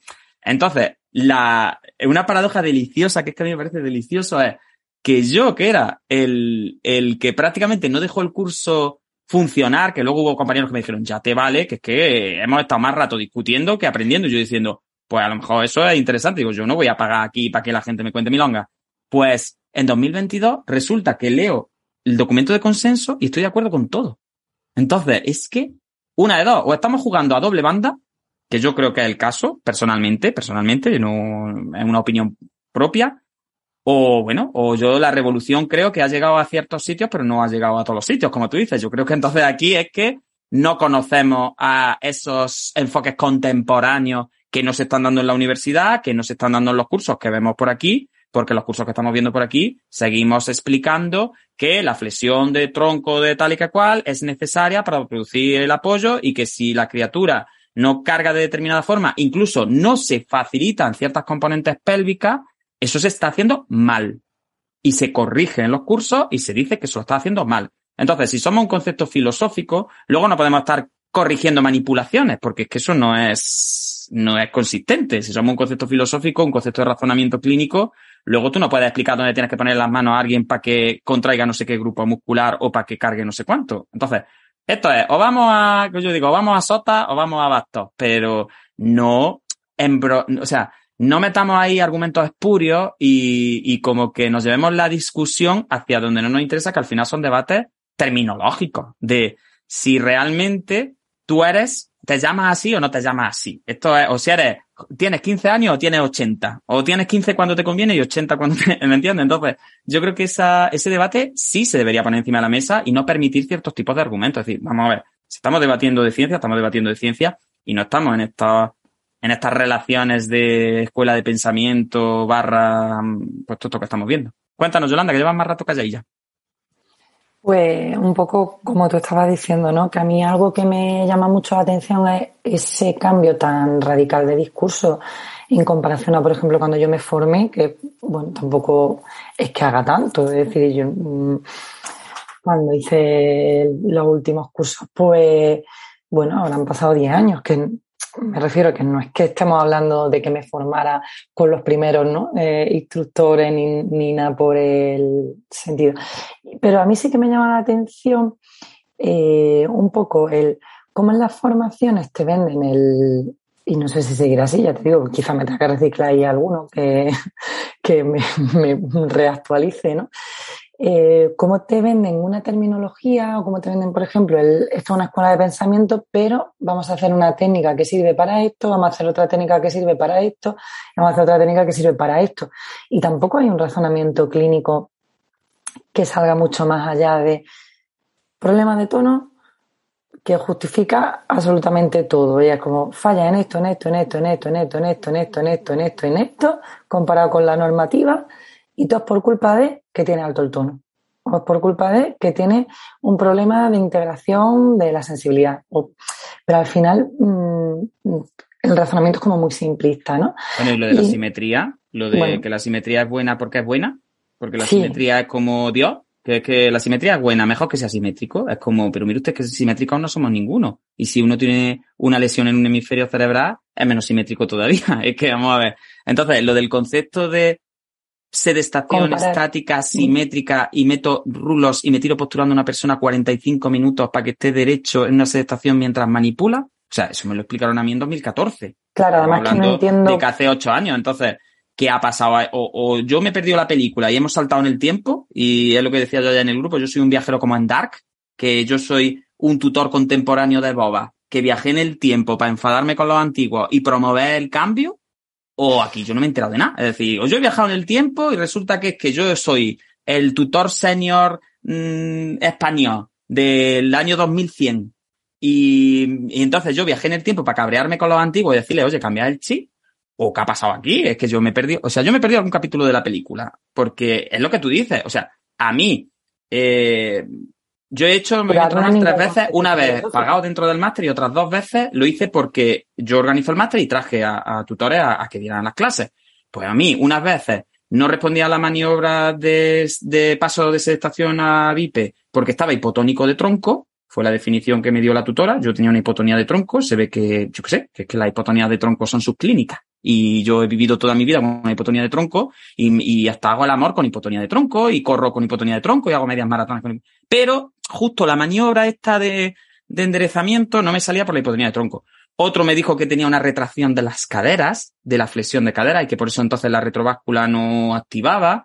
eh, yo que tengo unas caderas que me puedo poner el talón en la, en la nuca, porque es que tengo una flexibilidad en las caderas, toda la que no tengo en los hombros. Entonces, en otra ocasión me dijeron que, que no respondía a no sé qué técnica facilitadora porque directamente no colaboraba. Entonces, como, bueno, pues será que, es que todos los pacientes neurológicos, ninguno tiene problemas de iniciativa, ninguno tiene problemas frontales, que esa es otra crítica importante de, vamos a ver, si estamos trabajando constantemente en explícito, si estamos dando órdenes, si estamos haciendo correcciones, eso solo tendrá efecto en pacientes que sean capaces de entender la corrección, que tengan un esquema potente, que tengan una metacognición suficiente como para entender las directrices que yo le estoy dando y que estén por la labor de ejecutar las correcciones. Porque tú, por ejemplo, esto, que es lo que yo le decía, por ejemplo, en los cursos, le decía, mira, yo es que esto uno de mis pacientes frontales lo corrijo cuatro veces y me tira un guantazo, pero merecido, además. Porque es que le estoy dificultando tareas que él ya hace para corregirlo. Entonces es como, mira, déjame que yo ya bebo agua, a, ver, a ver si voy a venir a tratamiento a que me cueste más trabajo beber agua porque tengo que estar controlando las activaciones escapulares antes que la movilidad distal eh, y te pego un guantazo cuando me digas tres veces no lo hagas así, ¿no? Entonces, ya te digo, algún capítulo yo me he perdido, pero yo en 10 años he pasado de ser totalmente contrario a los principios del concepto tal y como se entendía. No contrario, como decía antes Lourdes, por contrario, sino contrario por desactualizado. Yo, entendiéndolo en su contexto histórico, si veo a la Berta Baba, le doy un beso en la boca, vamos, yo porque no se me va a aparecer. Y le digo, ole ahí, tu santo varios.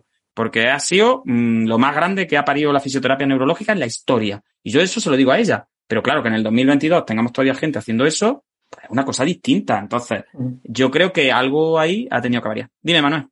Espera, espera, que yo quería decir. Ah, bueno, espera, Yolanda, que Yolanda estaba terminando. Eh, en esa actualización. Y luego hablas tú, Manuel, sin que te dé la palabra. Del discurso que, que, estábamos hablando, que a mí es algo que me cabría bastante, ya lo sabes tú, eh, porque no solo en esta escuela de tratamiento, sino en otras que también tienen que ver con el infantil, es donde más me lo he encontrado, te encuentras ese cambio de sí, somos orientados a la tarea, sí, eh, eh, lo importante es que el niño haga la tarea, lo importante es que el entorno, lo importante es que eh, se mueva, que no sé cuánto, que no vamos contra la compensación, que no hacemos facilitación, que para arriba, que para abajo.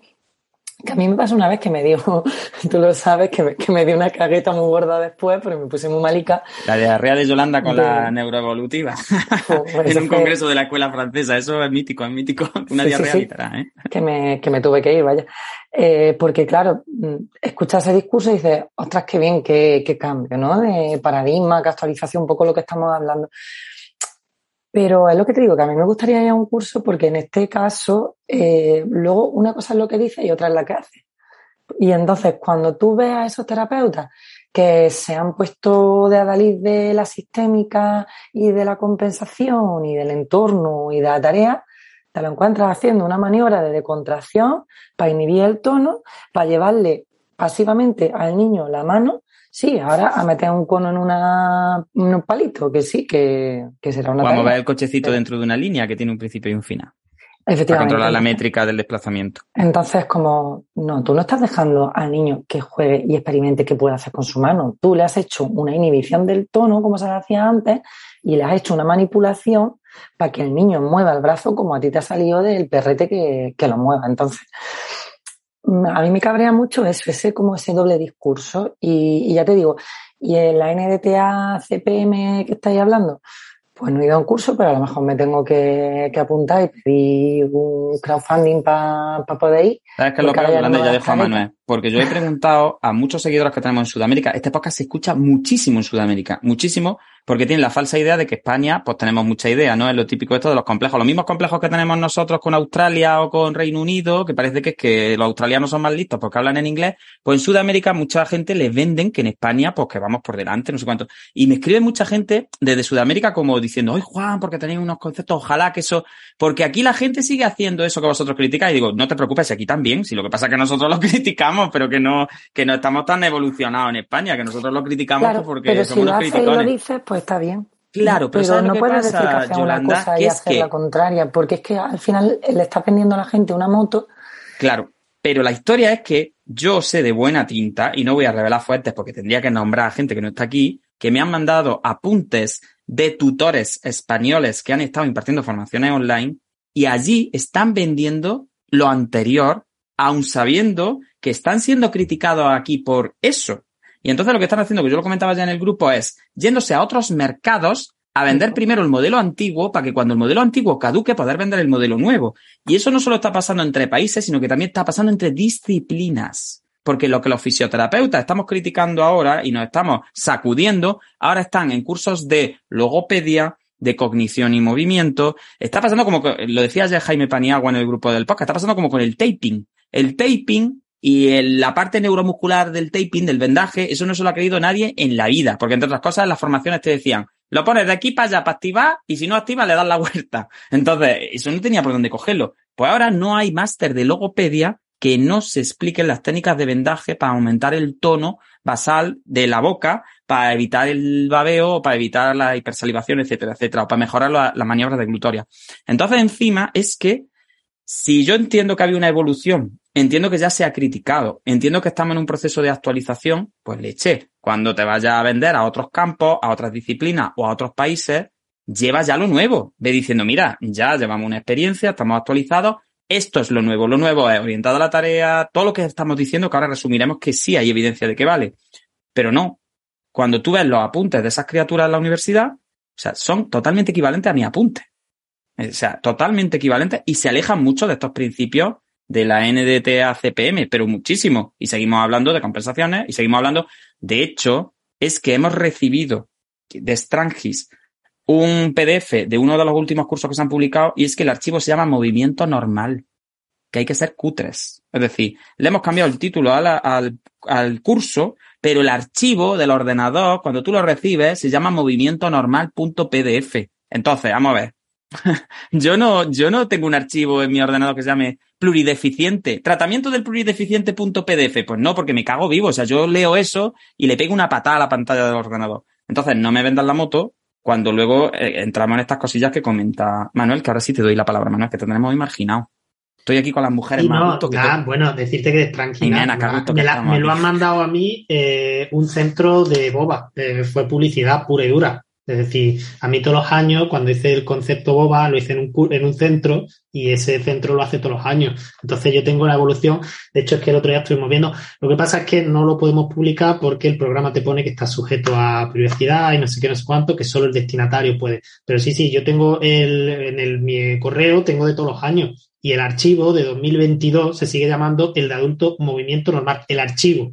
Luego te mete y el título lo han cambiado. Pero lo que es el archivo sigue siendo movimiento normal. Vamos, que eso os lo digo que lo tengo yo. Y aquí no, no, no podéis. Y ahí entramos en el campo de la cutrez. Es decir, eso ya es. Mm, bueno, yo lo que quería decir, voy a intentar ser súper rápido, ¿vale? Que ya mismo terminamos, ¿eh? que ya se está haciendo de noche, esta gente querrá acostarse. Yo, sí es verdad que, bueno, entiendo lo del cambio, entiendo todo, la mayor parte de los principios se lo aplaudo, de hecho yo el cambio, la evolución me parece como método, chapó, yo se lo aplaudo, y, además los métodos, la mayoría de principios, estoy yo hasta de acuerdo, ¿vale? Cosas que no estoy de acuerdo. Y mira, que para que tú estés de acuerdo... Ya ves, para que yo esté de acuerdo. Con, lo gruñón que eres. El tema de la facilitación, evidencia tras evidencia tras evidencia, nos están diciendo que facilitación, técnicas manipulativas, XXX, no, que de hecho ahora entraremos y por eso no voy a desarrollar un poco. Siguen todavía 2022 mis programitas de curso me llegan con desarrollo normal, no normal, perdón, típico y atípico. Ya eso lo he desarrollado un poquillo antes, que, también me parece un poco cutrillo, ¿vale? En ese sentido. Y después, pues sí es verdad que eh, al final la evolución, y yo creo que es un poco lo que ha comentado Lourdes, es que es una técnica que está extendida y que la evolución personalmente, desde mi experiencia personal, ha llegado a algunas personas y no, y lo desarrollo ahora un poquillo. Eh, yo personalmente hice un máster donde vino una tutora boba, lo que pasa es que no me dieron el certificado porque éramos más alumnos de los que se establece, ¿vale? Pero yo tuve mi formación toda, ¿eh? Toda perfecta, con las mismas horas. Pero solo de movimiento normal o de todo, porque yo tengo no, movimiento introductorio. Yo, ah, tenía introductorio. bueno, yo tenía los dos introductorios. ¿Pero porque cambió de nombre o porque era más que el movimiento normal? Es que yo ahí me pierdo. No, pero es que el niño nunca hace un movimiento normal. Ah, vale. El niño nunca hace un movimiento Cuando normal. yo lo hice sí era movimiento normal. Ah, bueno, yo, bueno, lo que quería decir, que no me interrumpáis más, hombre, que luego. No, no te lo Yo hice un curso en 2017 hice un curso en 2018. Yo ya entraba en la contemporánea. Obviamente las diapositivas son exactamente igual. Tuve dos tutoras, porque yo después del máster lo hice pagando y con mi curso, con mi certificado que lo tengo aquí arriba, todo, ¿vale? Yo tengo, con, yo he hecho el curso dos veces con dos, formadoras diferentes, ¿vale? La primera, que la voy a nombrar porque me pareció una profesional brillante, me pareció espectacular.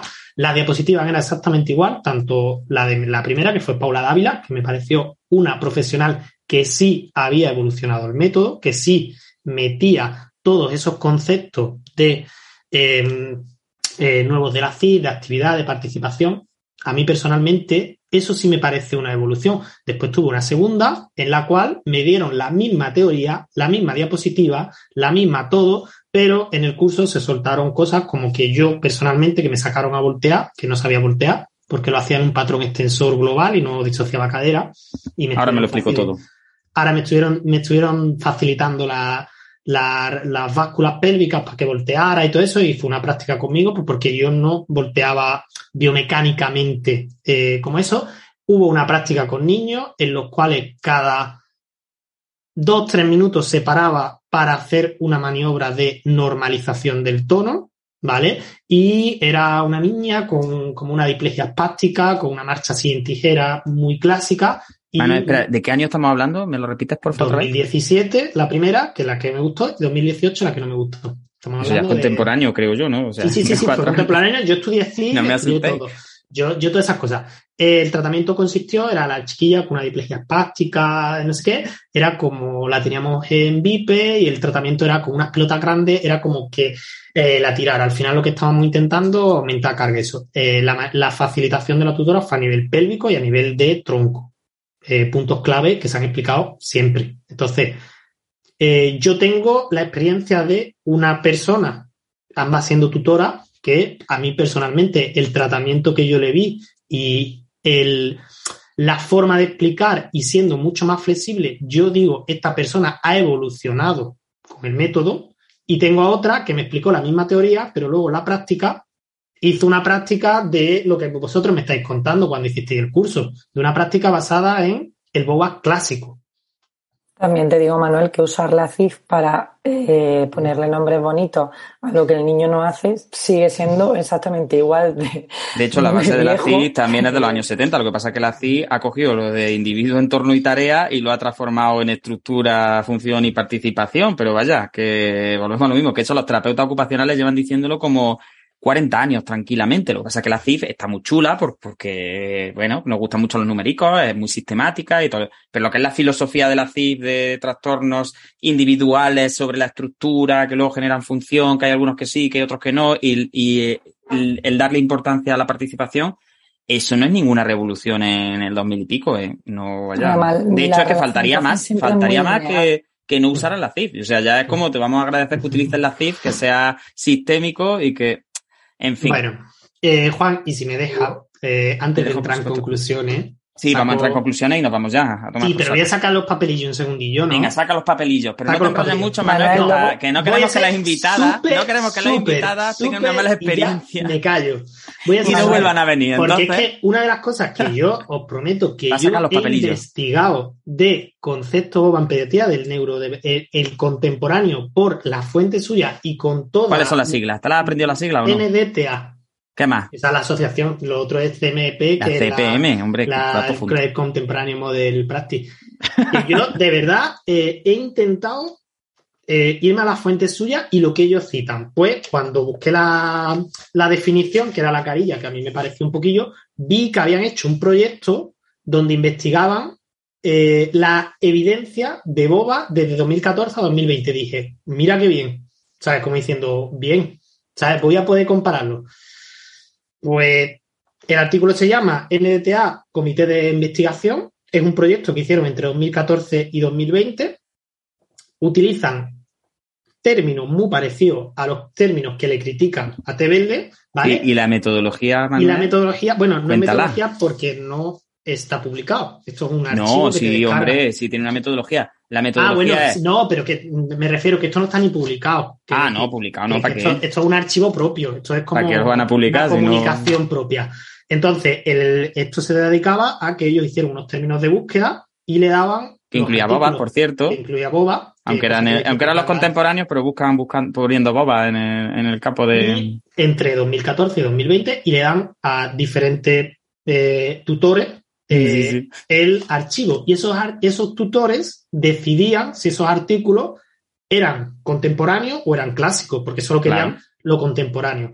Pero lamentablemente no se comenta qué se basaron para decidir qué es clásico. En la opinión del tutor, si el tutor consideraba que eso era contemporáneo, lo metían, y si consideraba que no era contemporáneo, no lo metían. No hubo pares, no hubo ciego, no, hubo nada. sino simplemente lo revisaba un autor. De hecho, cada artículo te pone quién lo ha revisado, te pone la persona que lo ha revisado, pero no, no pone los criterios por los cuales entran o no entran previos, ni los criterios por qué lo ha metido a posteriori, ¿vale? Pues encuentran 35 artículos, van haciendo como sus diferentes fases y meten a 10 como a la palestra final, lo analizan. Y de hecho son 18 páginas, analizan todo, muy pormenorizado, todo. De los 10 solo hay 4 que son de niños. 4. Y de los 4, el primero de 2015, un grupo único con una muestra de 16. El segundo, de 2014, un grupo único con una muestra de 8 niños y que la intervención consistió en una sesión de 40 minutos en los que se les facilitaba el paso de sedestación a bipedestación con una estrategia de flexión de tronco. Espera, Manuel, pero la facilitación habían dicho que no, ¿o sí? No, sí, sigue, sigue dentro. La facilitación contemporánea, no facilitación antiguamente. Y la medición lo hacen por análisis de movimiento y comparación con el, mismo paso de seda bipe de niños con desarrollo típico. Vuelvo a decir que esto no lo he analizado yo. Yo estoy cogiendo literalmente lo que la Sí, que vamos a publicar, se puede descargar, ¿vale? Está diciendo, ¿vale? Y una de las cosillas que se le ha escapado es que hablan algo de disminuir estrategias compensatorias. Eso se le escapó un poquillo ahí en el análisis. En ese eh, grupo de estudios hay algunos estudios en que el mismo fisioterapeuta trata a los que hacen boba y a los que no hacen boba. O sea, tú imagínate la calidad metodológica. Por eso yo comentaba antes que cuando te pones a hacer una crítica del metaanálisis de Tebelde, que tendrá sus limitaciones, evidentemente, que la propia autora reconoce sus limitaciones, que eso la engrandece también, es decir, porque al final hay un apartado de limitaciones. A mí no me puedes mandar, lo que pasa es que yo no quería hacer sangre, pero ese documento con esos artículos, o sea, es que es lamentable. Es que yo que no me dedico a la investigación, no publicaría eso. Porque es que son artículos mm. de, vamos, hay uno que es una revisión de casos en los que demuestran la eficacia del concepto a base de lo que comentan la gente que ha participado en el estudio años después de cómo se sintieron y si les ha, si les ha valido o no les ha valido. Entonces, es lo que contamos. Es decir, le critican a la de que incluye conceptos de adulto y de infantil. Te publico una revisión siendo la NDTA, que se supone que no soy ya Bobat, que soy de infantil, y te meto un porcentaje mayor de estudio de adultos que de infantil.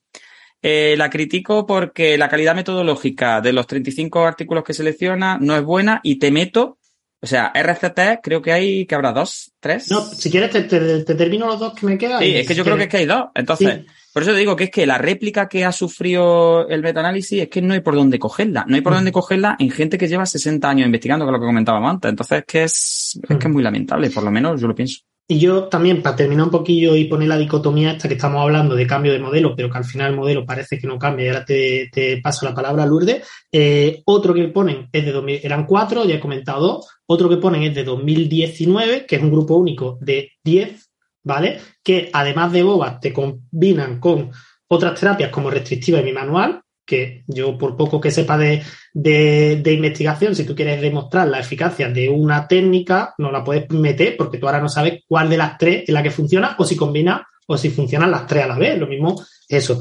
Y lo que más me llama la atención es el outcome que han buscado, que es simetría postural, dentro de la Contemporary Practice Model, que han criticado eso. Y ahora el principal outcome que te ponen un artículo para que te coge la asociación para defendértela es simetría postural. Y el último, que es el de 2015, que es el único ECA, ¿vale? Que casualmente Tebelde ya lo mete en el metaanálisis, pero dice que tiene. El único que vale es el que ya contempla Tebelde. Es que.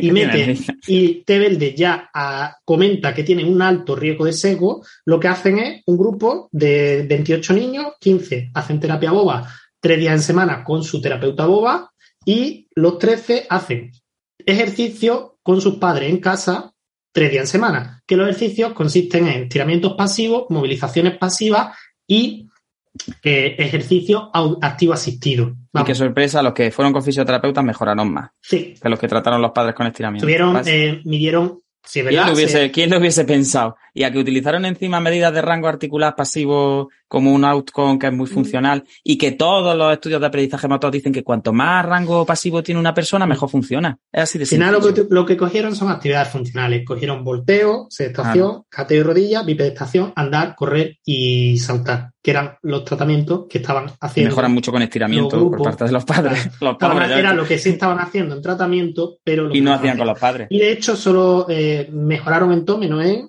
andar, correr y saltar, por dar todos los datos. Y ya con esto, pues termino. Total, yo. página web publicado. Sí, sí, sí, no, si lo vamos a dejar todo. Lo vamos a dejar todo, por escrito para que la gente lo considere.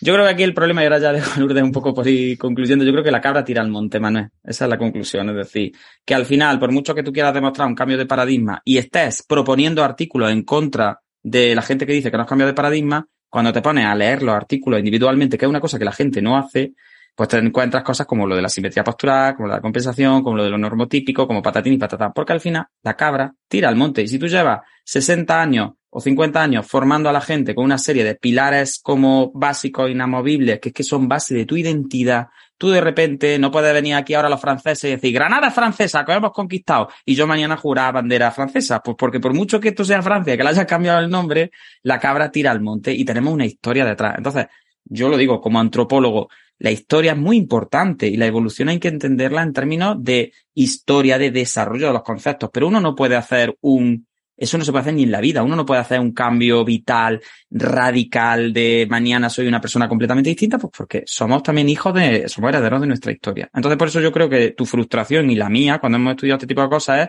que al final ves que te están defendiendo el cambio de paradigma, como decía Yolanda, pero cuando rascas un poquillo empieza a aparecer pues todo ese pozo conceptual importante que, que ha sido historia viva de, la neurociencia. Cuéntanos, Lourdes. Bueno, gracias por toda eh, esta explicación de, lo que hay detrás, que me gustaría saber estas críticas también, que me dijerais dónde se puede leer, que esto no he tenido oportunidad. Y me quería coger a las personas o a veces familias o a veces terapeutas que dicen, es que los niños mejoran, no, es que esto me funciona porque los niños van hacia adelante, ¿no? Claro, si coges un niño del nivel 1, porque hoy en día la pared cerebral, pues tenemos los cinco niveles del sistema de clasificación, los niños del nivel 1 por sí solo, antes de, antes de los dos años aquí en la marcha, y los niños del nivel 2, del nivel 2 entre los dos y cuatro años, con lo cual son niños que poco que hagas, o basta que tengan unos papás que les den un poco de caña, por sí mismos eh, van hacia adelante, con lo cual hoy en día también tenemos escalas que nos enseñan a decir si aquello que realmente o aquellas estrategias terapéuticas es gracias a la propia evolución del niño o a la terapia, ¿no? Cosa que los Bobat en su tiempo y creo que hoy en día pocos están utilizando escalas que, que ayudan a medir eso, ¿no? Con lo cual no vale es otra razón para decir, no vale decir esto me funciona, porque en niños nivel 1 y 2 y quizá alguno 3 ah, funcionarán no solamente el bobat, sino pues una, una canguro que de, marcha al niño lo lleve al parque todos los días, por ejemplo, ¿no? Ah, pues eso. Pues sí, si os parece, yo lo que me propongo ya para finalizar y con ámbito, con todas las ganas de aportar algo es como yo creo que el debate terminológico es lo que nos cabrea y lo que al final vemos que hay ahí como un juego a doble banda, pues yo creo que lo que podemos hacer es promover no solo la muerte de un concepto, que es lo que propone Teverde, sino vamos a pasar de los conceptos y vamos a hablar de cosas, de componentes que sí se han demostrado que son útiles y componentes que se han demostrado que son inútiles. Entonces, que da igual, para que la gente que nos escucha, si el día de mañana va a un curso o a un fisioterapeuta que le justifica una intervención, puede decir, mira, yo no sé cómo se llama esta intervención, pero que esto está demostrado que no vale para nada. Entonces, por ejemplo, como hemos comentado antes, eh, pues todo lo que sea manipulaciones periféricas para generar aprendizajes centrales están más que desechadas. Entonces, cualquier tipo de facilitación pasiva del movimiento, cualquier tipo de facilitación o inhibición periférica desde únicamente lo sensorial está más que demostrado que no genera aprendizajes centrales y que por tanto lo haga Boba, lo haga Perfecti, lo haga yo, lo haga Manuel, lo haga Lourdes o lo haga quien haga, no tiene evidencia y no solo no tiene evidencia, sino que es que se está en la parte roja del semáforo. Es como, no, las guías clínicas tienen que decir que dejemos de hacer esas cosas. Eh, todo lo que sea eh, un aprendizaje en el que, como decía antes Lourdes, no quepa el error, no quepa la corrección activa del error no quepa la exploración activa de la alternativa, no quepa el análisis sensorial de las consecuencias de lo que estoy generando, todos esos enfoques tampoco han demostrado ningún tipo de aprendizaje significativo a largo plazo. Por tanto, volvemos a lo mismo. Guiar por hitos del desarrollo establecido y monolítico y que un niño tenga que terminar de sujetar el tronco para poder empezar a mover la cabeza o empezar eh, todo ese tipo de historias que os cuentan. Y ya si nos vamos al inefable Doman de la Cato, como decía antes Yolanda, de la fase reptiliana, la del pez arcoíris y la de la mariposa voladora y no sé qué historia y el cerebro triuno, pues todo lo que sea cerebro triuno no vale está ya quitado de en medio. Entonces, todo esto que os cuentan de que la rectación es un nivel nervioso, eh, la cuadrupedia ya es mesencefálica y la bipedestación es el culmen de la evolución, los conceptos evolutivos, jerarquistas, están desechados.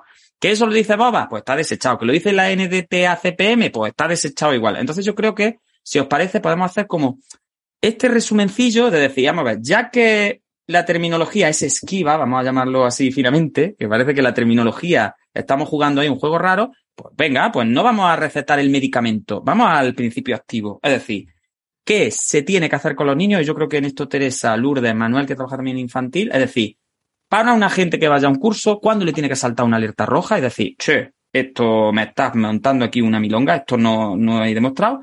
Y por contra, que sí se ha demostrado que funciona y que, porque hay herramientas que sí funcionan. Por ejemplo, yo hablaba de la CIM, de la restricción el otro día, y hay estudios preciosos en los que sí se obtienen cambios ya no solo sobre función, sino que sobre componentes funcionales, bien establecidos, bien protocolizados, con unos criterios de inclusión específicos para poder entrar. Entonces, que no queremos tampoco, yo no quiero que quede el capítulo como eh, no sirve nada, todo es negativo, vamos todos los fisioterapeutas a cerrar la puerta de la consulta y vámonos todos a la aceituna, ¿no? Como yo digo. Eh, hay cosas que funcionan. Entonces sí me gustaría que intentarais un poco a una persona que sea un poco más inexperta, que haya leído a lo mejor menos, que le haya dado tiempo a investigar menos, esas claves como ese sí hazlo y no, no lo hagas, pero no referido a conceptos con nombre ITM o R redonda, sino a esos principios activos. Al principio activo de, mira, todo lo que sea estiramiento pasivo, eso tiene un efecto muy periférico, tiene un efecto muy local y esto pues no va a cambiar la funcionalidad de la criatura a largo plazo, ni se transfiere, ni se generaliza, ni nada.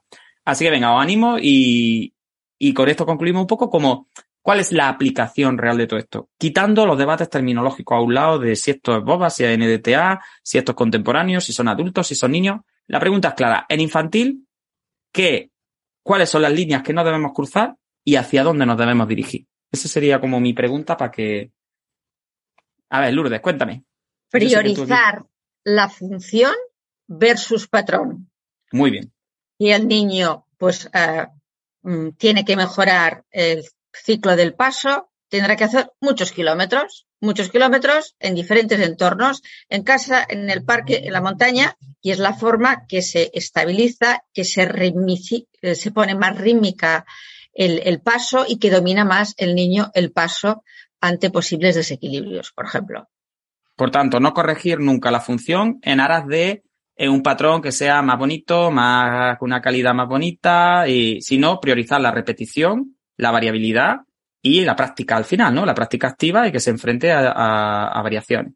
Además, habrán patrones que como fisioterapeutas nunca podremos corregir. El típico patrón de rotación interna que la mayoría de los niños con diplegia espástica terminan, eh, la mayoría de ellos, no sé el porcentaje, pues eh, hay una antetorsión femoral que la corrección será quirúrgica, con lo cual por mucho que inhibimos este patrón, pues el niño tiene que andar con su patrón y ser activo con su patrón. Y ya habrán otros especialistas que se encargarán. Muy bien. Teresa, cuéntanos. Yo creo que también el, al final lo que hacemos nosotros es crear las máximas oportunidades posibles. Entonces, ya sea con productos de apoyo, ya sea con eh, hablar con la familia. Entonces, al final, lo que te tiene que sonar bien es que tú, esa repetición, lo que dice Lourdes, llévatelo al monte, llévatelo al parque, al final, que es? Más oportunidades, más práctica, más, más ensayo-error y el niño que esté motivado. Lo que no puede ser es que veas vídeos de niños llorando porque lo ponen encima de cajas de madera, que solo de saber, le está dando caña últimamente. Pero para que lo ponen encima de cajas de madera. Cajas de madera, palos de madera, yo no sé, cómo, no sé ni cómo se llama. Pero, eh... Es muy divertido ver los vídeos, aunque es muy triste. Porque muy es, mala. Eh, perdona, aquí, aquí no estoy siendo irónico, no tengo ni idea de lo que es eso. no, yo tampoco lo sabía, ¿eh? Si a veces es mejor no saberlo. Madre mía. Es, el método Cuevas Medec, que ahora el moderno es el Dynamic Movement Therapy, que bueno, como se pueden hacer 5.000 ejercicios con maderas, y pues bueno, se ha ¿Pero puesto de en moda. concreto con madera o puede Sí, ser sí, con madera, si no, no Y vale. entonces el- el- la base es que cogiendo por los pies a los niños los hacen poner encima las maderas y volar encima las maderas, como que la teoría es que el fisio actúa como un modulador del sistema nervioso central, ¿no? Entonces, Al final es la misma película. Sí, la misma. Es la misma peli- es la misma película. Pero claro, si tú quieres subir escaleras, no hace falta que lo pongas el kilo encima de las cajas de madera y le hagas tú. Es que los cogen y lo hacen, lo hacen facilitación igual. Pues al final lo que tendrá que hacer es subir escaleras y todos los días subir escaleras. Sí, al claro, final es además no se habla repetición. de la dosis y al final. eh, Exacto, esa es la el palabra problema que tenemos clave. con la facilitación es que tú puedes estar practicando con el niño 10 horas si quieres, pero que es que Claro. el niño luego lo suelta y se va a mover como le salga de.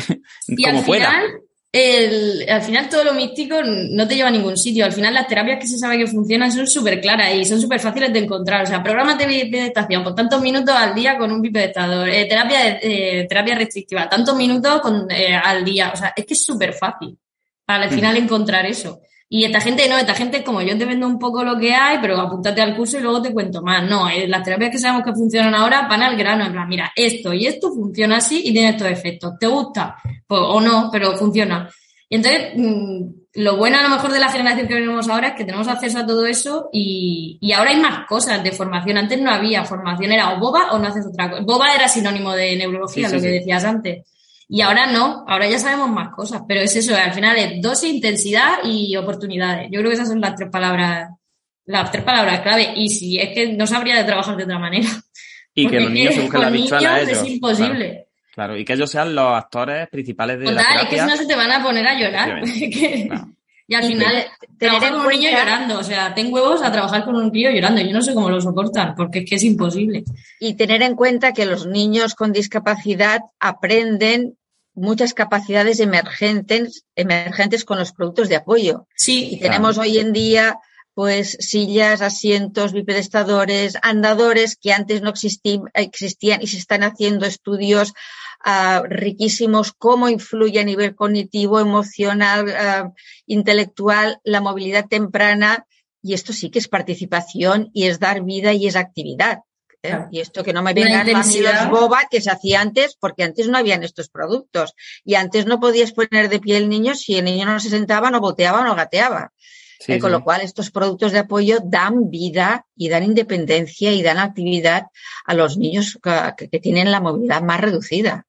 Efectivamente, yo creo que hasta que no podamos dar una alternativa restaurativa, la compensación es la, la realidad de, de la terapia en parálisis cerebral infantil, porque es que ya está, es que no tenemos ahora mismo una alternativa en la que podamos eh, tener un enfoque restaurativo más allá de lo que comentaba antes de justo la neonatología en, a pie de cama, porque en fase aguda.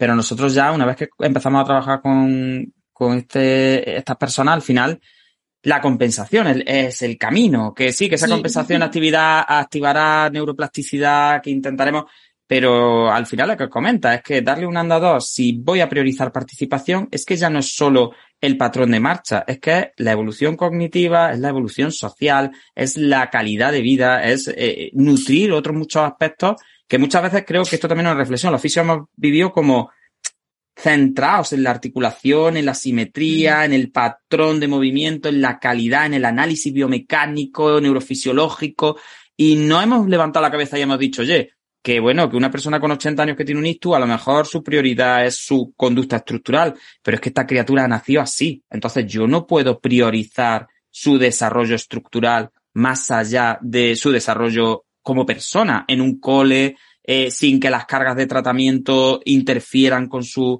eh, relaciones con sus iguales. Es decir, al final los fisios creo que también tenemos que abrir un poco la mente y sobre todo en infantil creo, ¿no? Que los fisios de infantil tenéis que ser también como decir, bueno, si a lo mejor esto no es de fisio puramente, a lo mejor yo como fisio debería estar muy preocupado por el componente estructural, pero hay más allá del componente estructural. Hay más allá que también hay que, como tú decías antes, sopesar y, y analizar en torno y demás. Dime, Manuel, que tenía ahí un ratillo y luego Tere, Teresa. Manuel, no te escuchamos. Con- Sí, sí. Te has quedado lo- mudo lo, ahora, lo sí. tenía, lo tenía. Eh, hago yo mi pequeña conclusión y ya os dejo cerrar a vosotros el eso. Yo me quedo con una frase que, que comenta la, la autora la discusión que me parece muy bonita y creo que es muy válida en esta metaanálisis porque sí es verdad que no tiene eh, con ecológica buenos resultados la, la, metodología, ya si alguien lo quiere leer, pues no, no tiene diferencia significativa, pero sí es verdad que comenta un poco eh, que ese enriquecimiento de los entornos, esas prácticas reales, yo personalmente eh, me parece que, por ejemplo, los fisios que trabajan en hospital, que trabajan en entornos naturales, en medios naturales, en entornos naturales, me parece una pasada el trabajo. Los fisios que trabajan en, el, en los colegios los que trabajan desde la función, los que trabajan desde la estructura, no. Eh, los lo odio y con todo mi y con todo mi, mi, mi inquina. Eh, yo, sinceramente, lo que siempre me quedo, lo que pondré en la diapositiva cuando explique este artículo en, diciembre que damos neurodesarrollo, pues será exactamente lo mismo que puse cuando explicaba Nova, que es el final de la conclusión, que al final ellos lo que dicen, simplemente y con eso me quedo, es que lo que se ha visto es que movimiento activo, movimiento eh, autogenerado, entrenamiento en tareas específicas, progresivas, repetitivas y variadas, objetivos significativos para la vida real y resolución de problemas, reales, bien. Y lo que va mal es facilitación, manejo y posicionamiento para normalizar o disminuir movimiento, tono y reflejo, reacciones atípicas, que no se hagan estiramientos pasivos y que los apoyos o inputs sensoriales y vestibulares tampoco están demostrando evidencia. Que yo por eso te decía que me parece que esta revisión le da mucha boba pero el que sepa leerlo entre líneas le da boba y le da a boba y a las cuatro primas de boba. Pues toda la escuela, toda la escuela del down top, ya está. Que podríamos De hecho, eh, lo que recomienda son enfoques down top frente a down top. Pero bueno, eh, con eso termino. Yo siempre me, me gusta esa conclusión y realmente eh, coincide mucho con la conclusión de la evidencia de Nova. Prácticamente son conclusiones un poco. fíjate, Manuel, qué sencillo, pero qué revolucionario. Es decir, qué sencillo, porque tiene toda la lógica del mundo. Sería lo que mi abuela pensaría si fuera fisioterapeuta. Deja al chiquillo hacer algo. De que deja a los chiquillos menearse, no sé qué, no sé cuánto, los chiquillos. Chiquillo. Pobre tico, si está cojo, pues está cojo, pero la criatura pues, tendrá que salir a la calle, darle un palo darle un palo y que poquito a poquito pues llegue y ya cuando llegue pues aprenderá otras cosas. Es decir, yo es que estamos hablando de cosas que es verdad que estamos aquí descubriendo eh, América y es que no, vamos a ver, que, yo, que, yo creo que lo, lo contranatural es lo otro. Lo contranatural es frenar el movimiento de una criatura porque tenga que moverse de una determinada forma. Es que eso yo creo que es lo que no sé en qué momento se planteó y se. siempre me acordaré, Juan, de, además que fuiste tú en una exposición de los casos clínicos que hacemos en el posgrado, que todos los alumnos ponen, un chiquillo que lo tenían allí entrenando a, subir escaleras. No, no voy a decir nada mal, hombre. Que el chiquillo ah, tenía allí subiendo escaleras y era como el fisio decía, no, es que le tengo que entrenar a que se suba escaleras sin agarrarse porque la madre ha dicho que no le va a poner barandilla. Y Juan dijo, dile por favor a la madre que le ponga ya una barandilla chiquilla. Claro, es, me acuerdo que dije, yo digo, coño, voy yo y le pongo la barandilla al niño. Una, que tal pobre ahí. El pobre que no se mataba a la escalera arriba, el pobre que, y dijo, Juan, mira, por Dios, dile ya a la madre que ponga una barandilla ahí y le deja agarrarse un poquillo. Y que no se agarre que se va a matar. Para subir a su casa tenía que subir turmales, es que cada vez que Con lo cual, pues no sale. Y soy yo y subo por el ascensor a mitad de las veces. Claro. la, triste conclusión es que al final, si le dificultas tanto la vida, deja de hacerlo. Porque esto es mm. como en, en adultos lo de tienes que darle a las llaves de la luz en la posición de estiramiento del mediano. Pues mire usted, si, si eso es incorporación a la vida diaria, no lo incorporo porque no voy a estar encendiendo las luces o vistiéndome con la mano hecha para atrás. Entonces, o dejo de vestirme, o dejo, pero esto no lo voy a hacer yo cada vez que me vista ni cada vez que le dé a la luz. Entonces, es que entendemos lo de la incorporación a actividades significativas y cotidianas. Yo creo que ahí los terapeutas ocupacionales nos deberían dar un guantazo y decir, una cosa son las actividades propositivas y otras cosas son las actividades significativas. Propositivo es todo lo que le pida al paciente, pero luego hay que analizar la chicha. Dinos, Teresa, y vamos finalizando. Que es que mira, que se nos han pasado hora y media aquí y estamos encantados. Tú que te creías que no iba a hablar, que te ibas a poner muy nervioso. Mira, la estáis ya levantando la, mano a las 10 de la noche, en plan, espérate, que tengo yo algo que decir aquí. no, yo creo que también como resumen de lo que ha pasado con Bobad y cómo está la fisiopediatría ahora, antes nos centrábamos en la estructura para mejorar la participación en la actividad, pero al final, a medio camino, se perdía lo que hacíamos, porque era así. Y ahora nos hemos dado cuenta que trabajando actividad estamos mejorando la estructura. Entonces, al final, las tornas han cambiado. Entonces, yo ahora, el ejemplo que habéis dicho de andador, en un cole, en la montaña, lo que sea, al final a mí que me interesa que creo que a kilómetros, porque luego al final la cadera va a estar mejor, la rodilla tal. Que luego haga el patrón que quiera, vale, pero a mí que me da igual. Que ha ganado resistencia, le dolerá menos seguramente, o yo qué sé, ha ganado participación, pues eso es lo que me quedo. Entonces creo que ahora el enfoque está en el otro lado y la pelota está en, el tejado de, la actividad. Y sobre todo un comentario y dejamos Lourdes, Venga, ha ganado yo creo que también vida. Es que al final muchas veces tenemos a niños que porque no se le vaya la rodilla no pueden andar a lo mejor lo que el chiquillo quiere, aunque se le vaya la rodilla dentro de cinco años, lo tengamos que operar, por lo mismo cinco años jugando en el parque con sus amigos. Pero ¿y los niños que se llevan la rodilla y no van a caminar? Y también los tenemos ahí, quietos, que no se pueden mover por si se le sale la rodilla a un niño que no va a hacer carga y que no va a utilizar la rodilla para eso. Entonces, es que llegamos a unos extremos ya retorcidos, mm, retorcidos. De... Porque yo entiendo que un niño que tenga un problema estructural que le vaya a dificultar la participación, por lo mejor hay que sujetarlo tres meses, ¿no? Pues como decía Lourdes, decir, venga, pues ya vienen los cirujanos y si tiene que estar ahí con una escayolilla, pero bueno, es que esto luego va a generar un bien. Pero y esas criaturas en las que utilizamos pruebas de imagen sin conocer la función del niño, sin estudiar las estrategias, sin estudiar el coste-beneficio, y una persona toma la decisión viendo simplemente la neuroimagen o la imagen, la radiografía, que eso es incompatible y que hay que meterle mano. Es que aquí, y es que son chiquillos, que es que es la cosa, que es que son chiquillos, que eso no lo podemos olvidar. Dinos, Lourdes. Y no, mm, que hay que oír los, ah, las personas con discapacidad, en concreto para cerebral, que se han hecho mayores, que son adultos y nos están diciendo, cuando éramos pequeños éramos esclavos de las terapias y de que mm, mi fisio me tenía que estirar y yo lloraba, me contenía porque mi mamá me decía, no llores, que es para tu bien, eh, y están dando pestes a que tuvieron una infancia amargada porque no podían hacer las cosas como sus compañeros, porque durante la tenían que hacer fisio, no podían estar en el parque, en el parque se cocía muchas cosas que luego eh, el día siguiente en clase no sabía de qué iba la historia y estaba marginado. Y esta es la inclusión que, que, queremos, o los hemipléjicos que nos dicen, no, toda mi vida, mis padres, mis terapeutas, esta mano, esta mano, esta mano, esta mano, y es lo que más odian de su infancia, ¿no? Que están machacados, ¿no?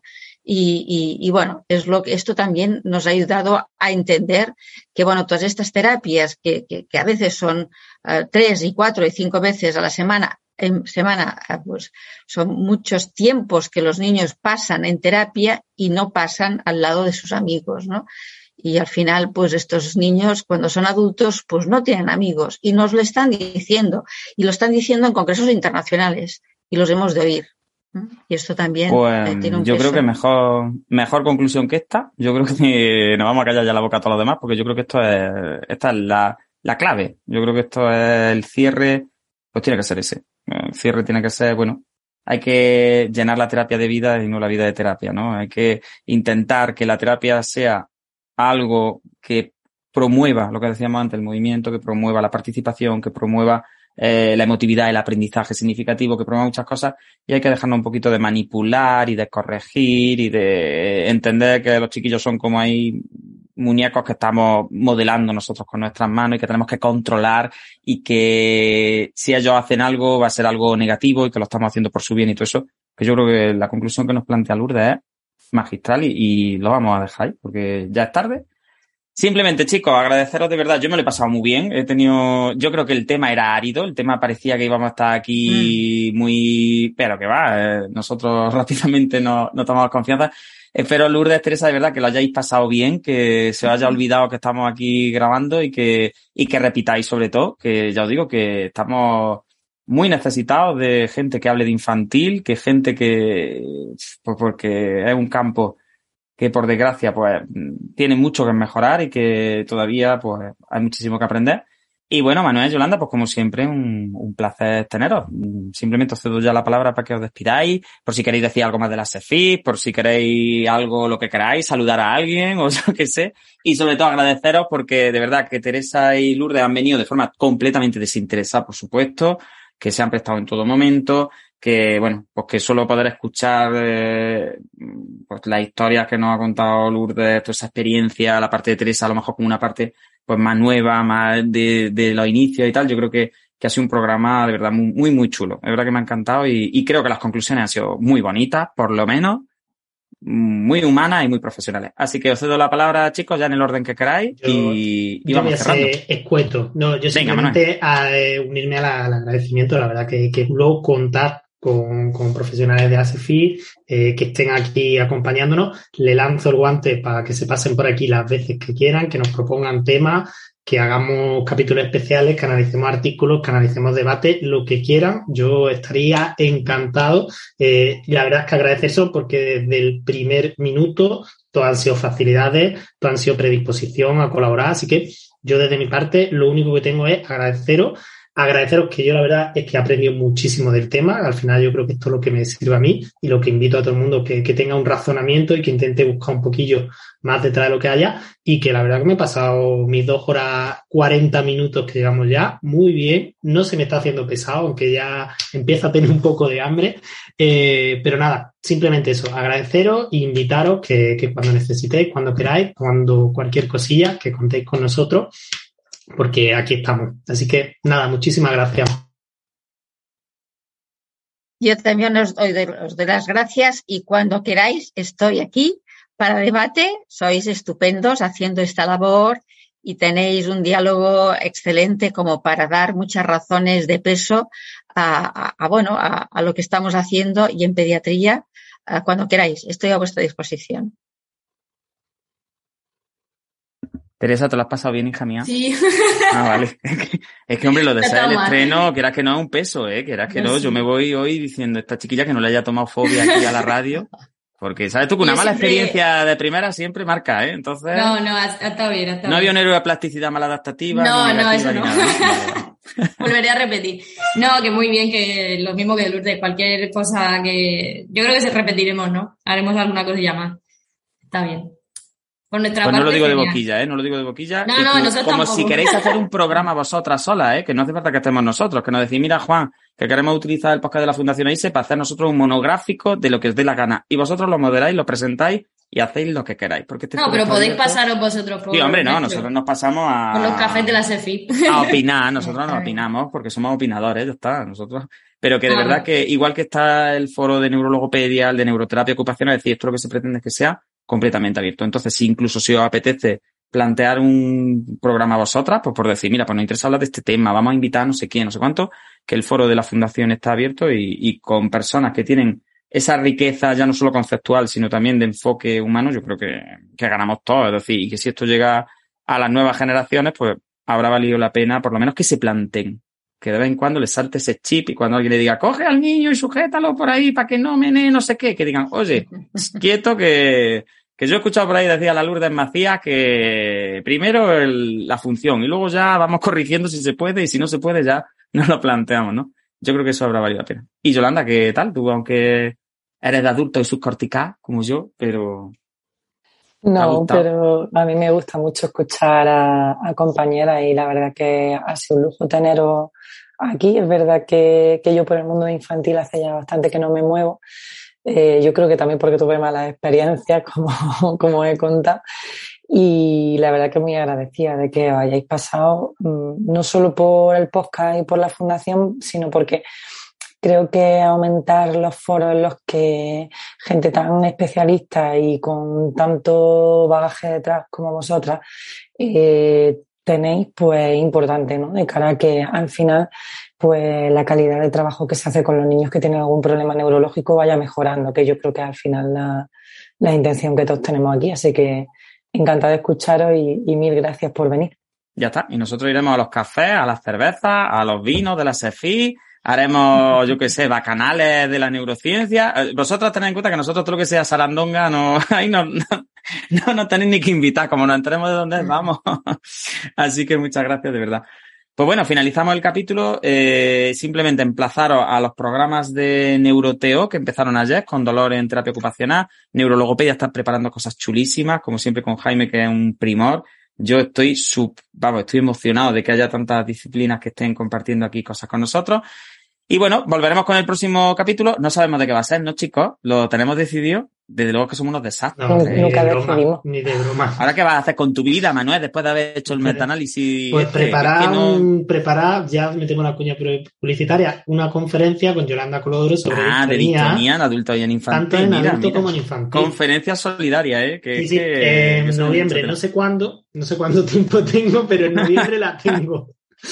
Pero tranquila que estaba yo ya va a empezar, Manuel, a darme... Sí, ya, ha terminado con el metaanálisis y ahora se va a poner con la conferencia. Ya la diarrea viene, viene por ahí. La intolerancia a la lactosa le va a subir otra vez.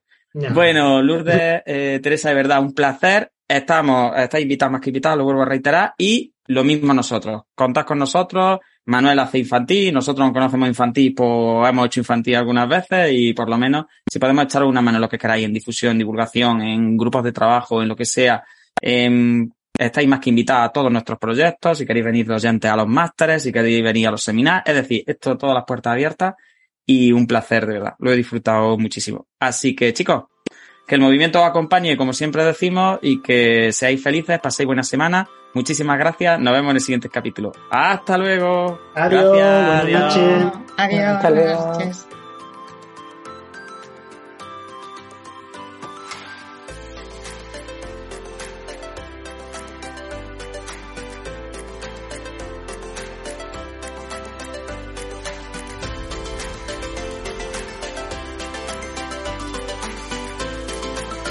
Neuroconciencia, del caos a la sinergia.